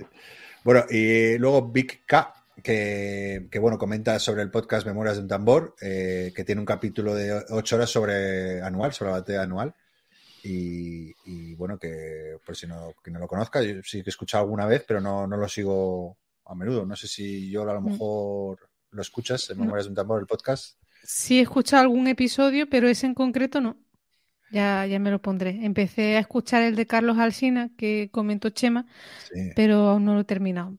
Vamos. ¿Cuál? ¿El de la Eh, República o el de, anu- al de, o el de El Marruecos? de anual, anual. Sí, sí, ¿no? Vale, vale. Mm. Y bueno, y comentó que el Hey Joe que ya se lo, se lo va a pillar, que la goza mucho, eh, el Hey Joe que comentó Chema. Muy bien. Luego, eh, Asensi, ¿no? Pregunta si, si nos ha pasado a ver alguna serie o película y acabar pensando en sacar ese juego para librar el hype del visionado. ¿No? Eh, yo creo, eh, yo, yo sí que, que alguna vez, imaginándome, no. A ver, cuenta, Joel, tú. Es que No, las mías no, no- me- no tienen posibilidad de. No, no, no, no encajaría en un juego, no lo veo muy. A mí me pasó un- eh, justamente en Navidades, empezaron a hablar un grupo de gente y tal, eh, bueno, en un grupo de chat en el que estamos con Eligio, con, con Calino, con Amarillo, pues de, de comprarnos el Fields of Fire, el juego este, el, el Wargame, y, y em- y empezar a jugarlo para, para aprenderlo y tal, y, y me lo compré. Nada, a los días empecé a ver la serie de, Bands of- de Hermanos de Sangre, ¿vale? Y me gustó tantísimo que lo que quería era jugar algún juego táctico de la Segunda Guerra Mundial al mismo tiempo que iba viendo la serie. Y, y saqué el, sa- saqué el, el Combat Commander y- y- y por eso empecé a jugarlo, vamos, básicamente hace dos meses. Y, y sí, o sea, viendo esa serie quería jugar algo peliculero sobre la Segunda Guerra Mundial y, y al final, pues mira, lo conseguí, entré en ese. Muy guay. Pero sí, Sí, con Alien también me ha pasado, con, con el... A mí lo más reciente que recuerdo fue con la serie documental de la guerra de Vietnam, que no sé si es- está en Netflix, me parece. Una serie de 10 episodios. eh, es un documental, pero es alucinante. Y bueno, yo me, me compré el Hearts and Minds y me puse a jugarlo a raíz de ver la serie. Y me compré Silver Bayonet y me he comprado tres o cuatro. Wargames de Vietnam porque, porque querías, quería jungla y Charlies después de ver la, La, serie. la han, la han quitado ya la serie. Hostia. Porque jugué el, el Hearts and Minds y digo, oye, recuerdo que había una Vietnam que la tenía en mi lista y ya no, ya no está. Es una pasada, ¿eh? Sí. Es súper, a ver, es, es, es muy prolija, porque son 10 episodios de una hora pero es que te toca todo, todo, todo, da voz a todo el mundo, entrevista a todo el mundo y, o sea, es que es, mejor que leerse un libro, no sé. O sea, es También que- hay la de la Segunda Guerra Mundial a color, que creo que la he visto tres veces, pero porque ahora han sacado una nueva que no sé si es diferente a la que vea y, y hay capítulos que no me suenan tanto, no lo sé. Mm. Se ha ido, porque Netflix te, te dice, ya has visto esta serie, volver a ver, y esta me sale como que no la he visto. Entonces no sé si la quitaron, la han vuelto a poner y estoy viendo otra vez lo mismo o no, pero bueno, siempre está bien recordar porque mi memoria no da para mucho. Pero a, a mí me pasa también, eh, sí, con series me ha pasado muchas, que, pero también con cuando estoy jugando este tipo de juegos, co- como comentantes, leer libros Mm. eh, para, bueno, ¿no? Para complementar, bueno, complementar o rellenar todo el vacío que había antes. Muy bien. Guille, tú seguro que también te ves series. Sí, hombre, sí, con sí, sí, cuando- Traders. eh, Exacto, no, bueno, pero los de típicos de temas, las de Star Wars, cuando te ves alguna serie, "Ah, vamos a jugarle esto, los de Marvel, las series de Marvel, vamos a darle al Marvel Champions y estas cosas, sí, siempre alguno hay. De los más recientes, sí, no, la de Coffee Traders todavía no he encontrado. Y cuando vi la del marciano tampoco me lancé a jugar al Terraforming Mars. Aunque ahora ya han metido la carta de las patatas como una promo. Luego, eh, Carlos comenta que estaba en el trabajo escuchando el podcast con los cascos y que, y que de repente que parecía que llevaba una caja, que parecía que, que parecía un gremlin duchándose. Intentándose yo. quitarse las cascas de la cabeza. Es que me, me lo imagino perfectamente en la oficina y, y la peña ahí diciendo este que le pasa. Eh, bueno, y luego José María Pérez, eh, bueno, que eh, nos comenta que Chema y yo, que, que hemos comentado que nos gustan muchos juegos deportivos y bueno, que si habíamos un pequeño juego que se llama PC Fútbol de mesa, eh, que vuelve a estar en Kickstarter, eh, y lo miré y recuerdo que yo en su día lo, lo vi y bueno, mm, no, no me convenció mucho. No sé si ahora me, me metí a, a raíz del comentario de José, pero no, no me llega mucho. No sé si Chema tú has tenido oportunidad de echarle un vistazo. Me pasó lo mismo, me lo vi cuando estuvo en Kickstarter y no me llamó la atención. Y no. A mí lo que me gustaría es que sacaran el. ¿Cómo se llama? El Time of Soccer, que me parece un juegazo. Que lo sacaran retocándolo un poquito porque la- los cálculos de los jugadores eran. No, pero sabes que hay, un- hay una app, ¿no? Que, Sí, sí, lo sé. Básico, Lo sé, lo sé. básico jugarla, sí, sí, pero bueno.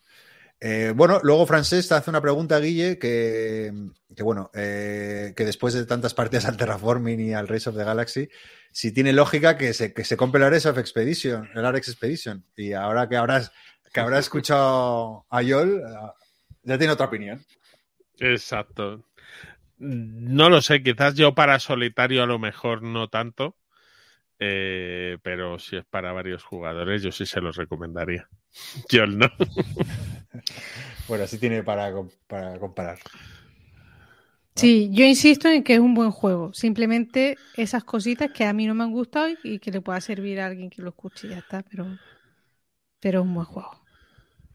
Y luego eh, otra pregunta para Guille de Ender Wiggin, que si que está por comprarse o el Race of the Galaxy for the Galaxy o el Ares Expedition y que es fan del Terraforming, ¿cuál le recomiendas? Yo me compraría antes el Race. A ver, dependiendo. El Race for the Galaxy es mejor juego, pero es menos accesible para engañar a la gente para jugar, porque tiene una simbología complicada. Entonces, dependiendo de, de tu grupo, si les ves que se meten en lo que sea el Race for the Galaxy, eh, yo creo que es mejor juego, pero tiene una entrada mucho más complicada que el Terraforming Ares. Yo, Mm. mucha gente no, no ha pasado de la primera partida y se ha vuelto loco, mientras que en el Ares, en eso es mucho más sencillo. Luego Calvo Expósito, que dice que desde la Sociedad Médica de Audiólogos, que nos agradecen que cuidemos de su salud financiera y que, y que, bueno, que nos van a dar el otoscopio de platino. Y dicho esto, que le parece muy interesante, Guille, tu- tus comentarios sobre, sobre los datos de la BGG y que también le recordó que hubo otro análisis recientemente sobre puntuaciones eliminando los ceros y los dieces y que, que eran bueno, como, como son más impulsivas esa- esas notas, ¿no? Pues parecía que quitando esos dos, el cero, esos dos valores, pues eh, podía ser más, más preciso la puntuación. Y, y bueno, pero dice que bueno, que puede merecer la pena profundizar. Eso, ahí te dejamos, eh, Guille, tú que como buen analista, por si quieres comentar Sí, o para otro programa. Nada, yo esto cuando me encuentre con Calvo nos, Ya, nos- debates nos con tomaremos. Ya hablamos el otro día y es que al final hay tantos factores que analizar cuando coges eso, el ranking de la BGG, quiénes votan, por qué votan, por qué tal. Pero bueno, como le oí el otro día que estuvo hablando en el Rincón Legacy, ya, ya hablaré con él para opinar distinto sobre un par de puntos. Como siempre, sin tener ninguna razón, pero Bueno, y luego que también le, le- tras oírte, que le ha, le ha llamado la atención el Assassin's Creed. Como a él le gustan juegos ahí narrativos y por lo que le contaste. Sí, tiene algo de narrativo, tampoco una gran maravilla. Y dices que es semicooperativo. A ver, no, es totalmente cooperativo, pero nosotros eh, aquí lo importante no es ganar el escenario, es que se gane el escenario gracias a ti o que si se falla sea culpa de un compañero. Esto es lo básico. Luego Brian Fury, que, está contenta de que haya vuelto Joel porque, flipa que, que a mí a Chema no nos haya gustado el Combat Commander, que le parece un juegazo. Y, y- y, bueno, yo, yo, yo, claro, yo solo he jugado una y digo, no me, no me entusiasmó especialmente. Pero bueno, no, a lo mí, jugaría a otra mí vez. me ¿eh? gusta. A mí me gusta el Combat Commander. Yo no dije no me gustara. Yo mm, le saqué algunas cosas que para mí son problemáticas y prefiero, yo prefiero, por ejemplo, el Conflict of Heroes. Si me los pones uno al lado del otro, Uf. a mí me gusta más el Conflict. A mí no. A mí no, pero vamos, pero infinitamente. Porque el Conflict of Heroes eh, es muy euro en el sentido de. Bueno, el tema es que, ¿sabes qué pasa? La, la mecánica de, punto, eh, de puntos de acción nunca me ha gustado a mí. Me genera mucho AP y no, no sé, pero es simplemente por eso. O sea, que es ot- otra vez sensaciones que a mí me produce el juego porque no me gusta esa mecánica en concreto. Y comparado con el Combat Commander, uf, es que. Nada. A mí A también mí me me gusta mucho. Me, me recuerda al. Space Años Hulk, luz. lo de los command points de del Conflict of Sí. Heroes. Sí, sí, es Yo que es lo- mismo. o Quizá- sea, Lo jugué hace poco el Conflict of Heroes y, ta- y me gusta más también. Pero tampoco te creas que me volvió loco, ¿eh? Pero bueno, también era una primera partida, a ver si le echo más. Y luego una pregunta, Guille, te dice que si has pasado, te- Brian Fury también tiene una gran colección como la tuya, si has pasado por un bache eh, que, que a lo mejor las novedades te parecen todas iguales, o si has pasado por un bache, ya le digo yo que no. Bache. No, yo creo que llevo mucho tiempo y me encanta probar novedades. Ya te digo, a lo mejor no comprármelas, ya si se la compra un amigo tampoco me importa. Yo me leo reglas, pero me gusta mucho probar juegos nuevos. Y luego, bueno, dice que si, si Chema, que si haces un monográfico de Alien, que, que exige que yo haga uno de temática café. Se lo compro a Brian Fury.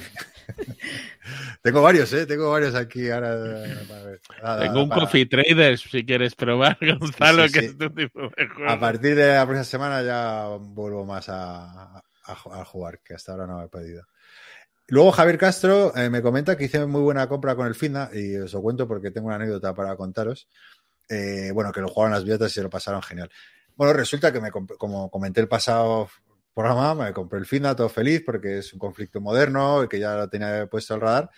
Y entonces me dice Roberto, mi vecino, dice, como normalmente siempre le digo si se las quiere leer él, y me dice, tronco, que acabo de escuchar en los abuelos que son infumables las reglas, que es lo peor que reglas que tal. Y claro, los, abuelos son gente de guargamera, digo, que tienen canas en esto. Y digo, joder, chao. Al hilo de venta. O sea, ni pensármelo. No, me meto, perdón, a la BGG y veo comentario, eh, reglas infumables, reglas tal. Y digo, no, no, esto yo sé que no lo, que no, no paso por esto. Entonces lo pongo a la venta en Wallapop y, y nada, un usuario hervicioso, muy, muy majo, me dice, oye, te lo compro. Y digo, ah, vale, pues nada, eh, que sepas que yo, es hasta nuevo, lo ha abierto el plástico, no, ni lo he jugado, el plástico por dentro está tal. Y, y nada, entonces en esto que, que me meto al día siguiente a, a, a iBox y, y, veo este comentario de Javier que me dice, por cierto, descárgate las reglas buenas en la página de Nats. Las que vienen con el juego no sirven. y yo me cago en la puta y, y, claro, dice que estás con esta está todo resuelto. Y me cago y me ha cagado, entonces escribo... ¿Sabes? Que a mí... Espera, termino, termino. Y, y le, le, escribo al vicioso y le digo, oye, tío, es que, es que me ha pasado esto. Yo te lo había vendido, así que si, si te lo vendo, pero si, si, si te apegadas de mí, pues me lo quiero quedar. Me dijo, ni te preocupes, no pasa absolutamente nada. Y yo, gracias. Pero bueno, o sea que en una semana lo había vendido y, se ha quedado. ¿Qué decías, yo? No, que a mí me, ha pasado algo eh, muy parecido a eso. Eh, ¿Os acordáis del combat que me compré yo hace un, yo que sé, un año, dos años, yo creo que dos años, o sea, cuando empezamos el podcast, eh, no sé cuándo fue, pero hace, un tiempo. Eh, lo, lo compré, lo destroquelé, dije que había sido una experiencia de mierda porque, la, porque los materiales eran una basura, el libro de reglas una porquería, tal, pues me lo he vuelto a comprar. me lo he vuelto a comprar la semana pasada. porque Windley, no sé, bueno, eh, otro de los que estamos en el grupo este y tal, eh, tradujo las reglas y las colgó en la, en la BGG y son unas reglas modificadas y, y reestructuradas y, y- y por lo visto que están bastante bien ahora para, para aprender a jugar. Entonces, pues Que- pregunté por casualidad en Snafu, en, en la tienda de Snafu de allí de... Y, y yo pensando que me iban a decir que no lo tenía porque estaba súper agotado y digo, bueno, pues si acaso que me lo intenten buscar y ya el mes que viene pues lo pillo. Pero no, me dijeron que les quedaba uno y, y- y me ha llegado hoy. Lo, lo que tuve en la mano la semana pasada y escribí a Calino y le digo, oye, tío, esto, ya sabes cómo, de qué palo voy. Y me dice, ni se te ocurra. Me dice, reglas eh, terribles, eh, eh, eh, eh, 20 páginas para tener una granada. Dije, vale, esto es mi casa. Exagerado, qué exagerado. Ahora, la es verdad que lo de las granadas es compli- era complicado, me acuerdo. Y lo dejé en Pero- su sitio. Es que, claro, yo me he calentado porque viendo que ha salido el volumen 2, ¿no? Del Combat, ¿no? Sí. Sí, Entonces sí, sí. eh, tiene buena pinta, pero claro, si tiene tanta movida, yo no, no tengo cabeza ni paciencia para eso. Pero bueno, Joel, pues si cuando lo vendas, si lo vendes, planteame. Pienso en ti. Sí, eso es, eso es. Muy bien. Eh, y nada, y luego Ignatius, que horror, que después de la transfiguración de Joel en Wargamer y de que Chema se haya salido de su escondite y de su, su manifestación en fanático del rol, que dice que ya no es lo que era el podcast y que está destrozado y que, bueno, que quedamos dos personas íntegras en el post y fieles a nuestros principios. Gracias, Ignatius. Guille y yo siempre Pero si no al tiene principios, Gonzalo. Ya, pero bueno, pero, pero por una vez que me dicen no algo- tiene. por una vez que me dicen algo bueno, lo voy a aprovechar. Hombre, en principio yo tengo muchos. ¿Cuáles quieres que tenga hoy? Vale, luego David Zainos, que es de Badajoz y que no que no había que nunca había ido a las bellotas, así que se va a informar para el próximo año. Luego Amandil eh, ha dejado un comentario que me ha hecho mucha gracia, que ha dicho que el volumen lo nota normal, que un programa variado con el toque justo de snobismo, pero a no ser chabacano, pero sin llegar a ser clasista. Oye, qué Y- review, ¿eh? Que era una magnífica. Y dice que se nota que los tres caballeros estamos vinculados eh, al mundo editorial porque, porque, por lo que brujuleamos sin llegar a ser venenosos. y, y nada, que yo sigue representando la voz del jugador medio sensata y con un amplio espacio para las sorpresas.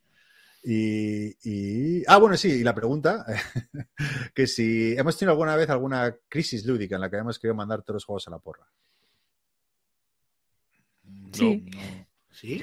No, a ver, tanto como eso no, pero decir, tío, voy a parar ya este ritmo, por- de verdad, porque sí, yo he pasado por épocas súper obsesionada con los juegos de mesa hasta el punto de a lo mejor estar en una reunión, ¿sabes?, con amigos en casa de alguien y estar pensando en, "Eh, voy a, voy a sacar este juego, voy a no sé qué. No, espérate, perdona, que hay momentos para todo en la vida.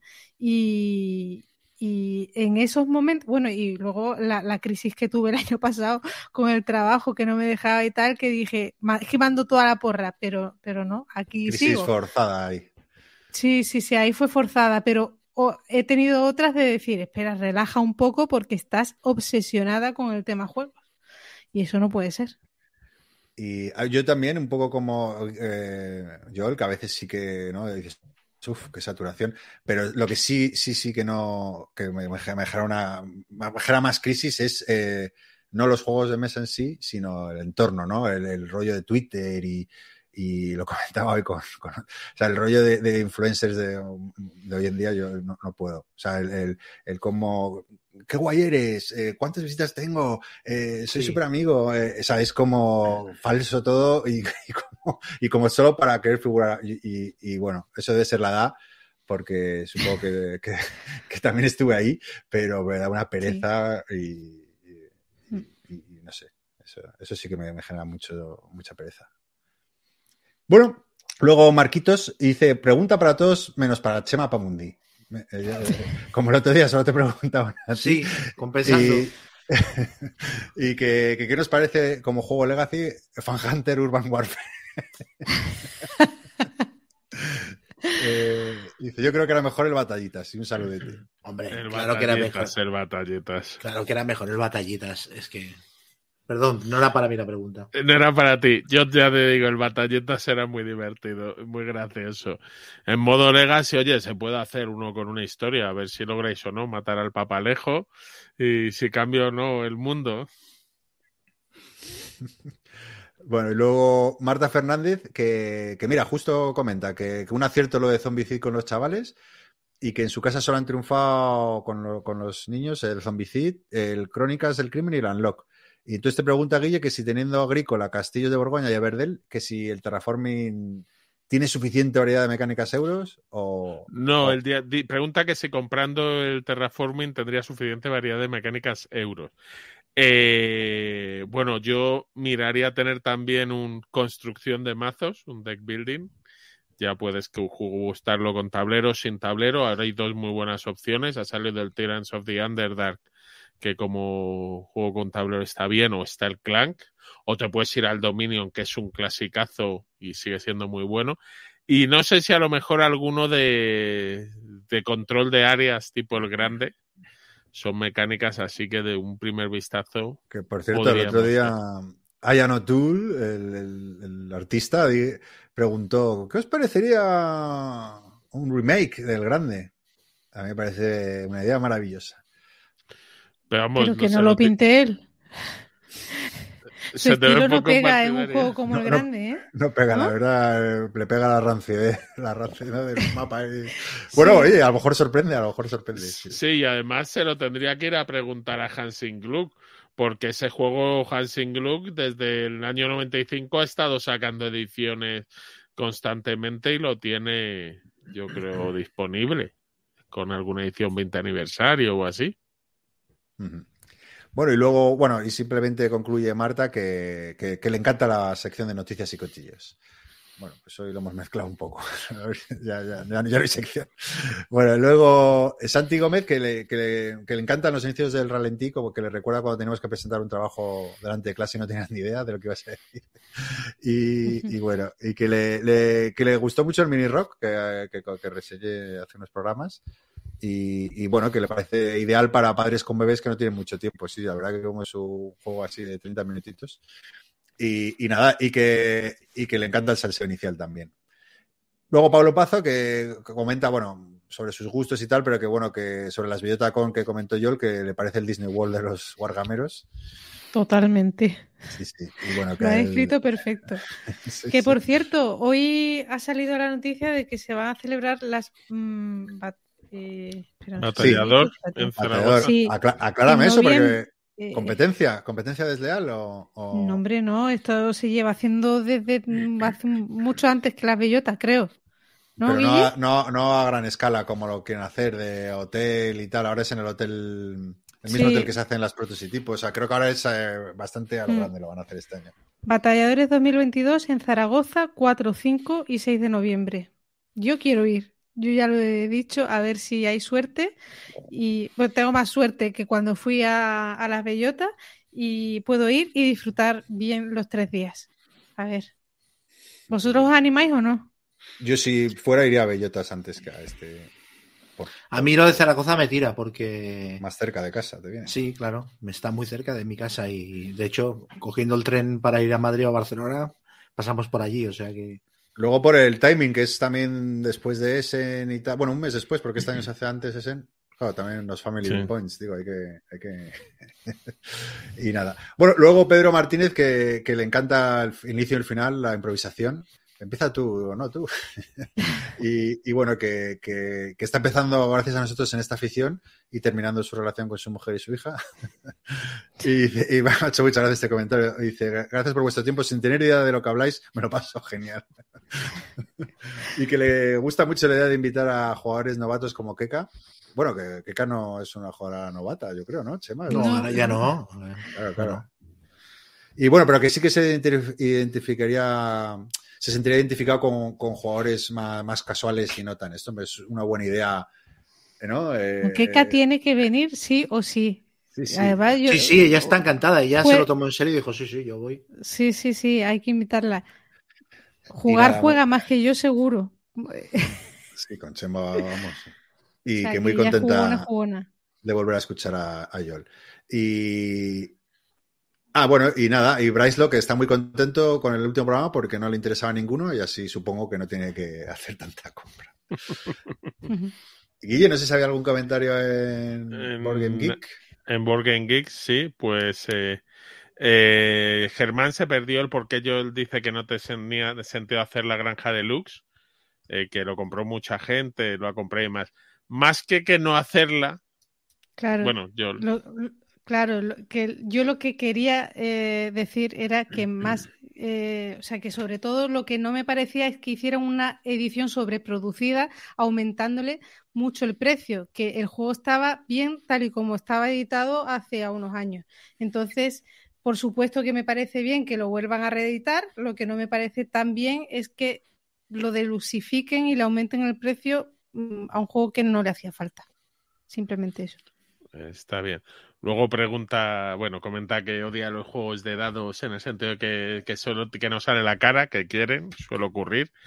Eh, Manuel Serrano Moreno dice que él tuvo la misma, eh, la misma sensación que comenté con el Die Rims de la probabilidad de que no saliera, él la tuvo con el Cubitus, que siendo fiestero y más desenfadado, que, que le ha llevado a odiarlo porque eso, él se acaba a comprar los dados buenos y no le salían y que era muy frustrante. Eh, bueno, Yolanda Luque contestó por aquí.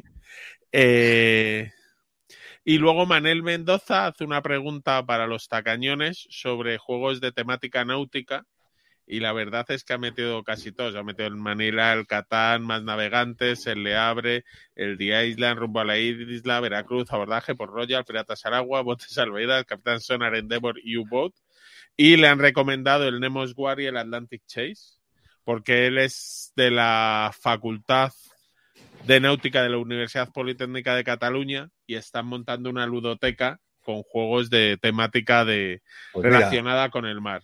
tiene las dos reseñas en programas anteriores, así que. Y el El Hunters, Flying Colors, el Hunters y el Hunted, el de submarinos. también de los submarinos. Luego salió el Oceans, que es la evolución del Evolution, pero con animales marinos, que no sé si Dominan Entrará Species, eh, dominan Marine. Marines, ya que estamos. Tiene mucho para investigar. Muy bien. Sí, sí, sí. Y Bien. seguro de Trafalgar tiene que haber varios. Yo no sé, Sí. vamos, aparte del de NAC, yo creo que hay algún otro Trafalgar y Mm. esas batallas. Bueno, eh, como consejo, si, si, si no, en la BGG, en la Board Game Geek, en la web, tú puedes en el buscador, en el, buscador avanzado, puedes buscar por categorías y seguro que hay una que pone Nautical y entonces te van a aparecer todos los juegos con ese tag, por si, eh, por si, bueno, por si quieres buscar ahí. ¿Y algún comentario más, Guille? Bueno, no, ya te digo, lo único es, bueno, los dos últimos ha sido Sergi Montaner, el que le ha propuesto el Atlantic Chase y el Nemos War. Y con esto terminamos. Pues sí, con esto terminamos un nuevo programa de Qué rico el mambo. Eh, nada, de ir despidiéndos. Eh, perfecto orden. Venga, Guille, ya que estabas tú hablando. Pues nada, muchas gracias a todos por escucharnos y seguid jugando y disfrutando. Venga, Venga, John. jugad mucho, disfrutad y nos vemos en un par de semanillas. Espero que me agradezcáis en lo que vale el hecho de que haya grabado este programa hecho una mierda con la fiebre y dos cosas. Por Habréis notado que las la tonterías son las mismas. Las tonterías que se mantienen igual. Mismos grados. Sí. Eh, y nada, eh, cuidado con poneros un, un algodoncito en los oídos para este programa cuando lo escuchéis. No garantizamos que el sonido salga perfecto. No, esperemos que sí. Eso es lo que nos Y muchas gracias. Somos, somos el podcast con peor audio de. Muy bien. Pues nada, muchas gracias eh, por escucharnos una vez más y volvemos con el programa número 40 la- dentro de dos semanitas, si todo sale bien. Hasta la próxima. Chao, Adiós. chao. Chao.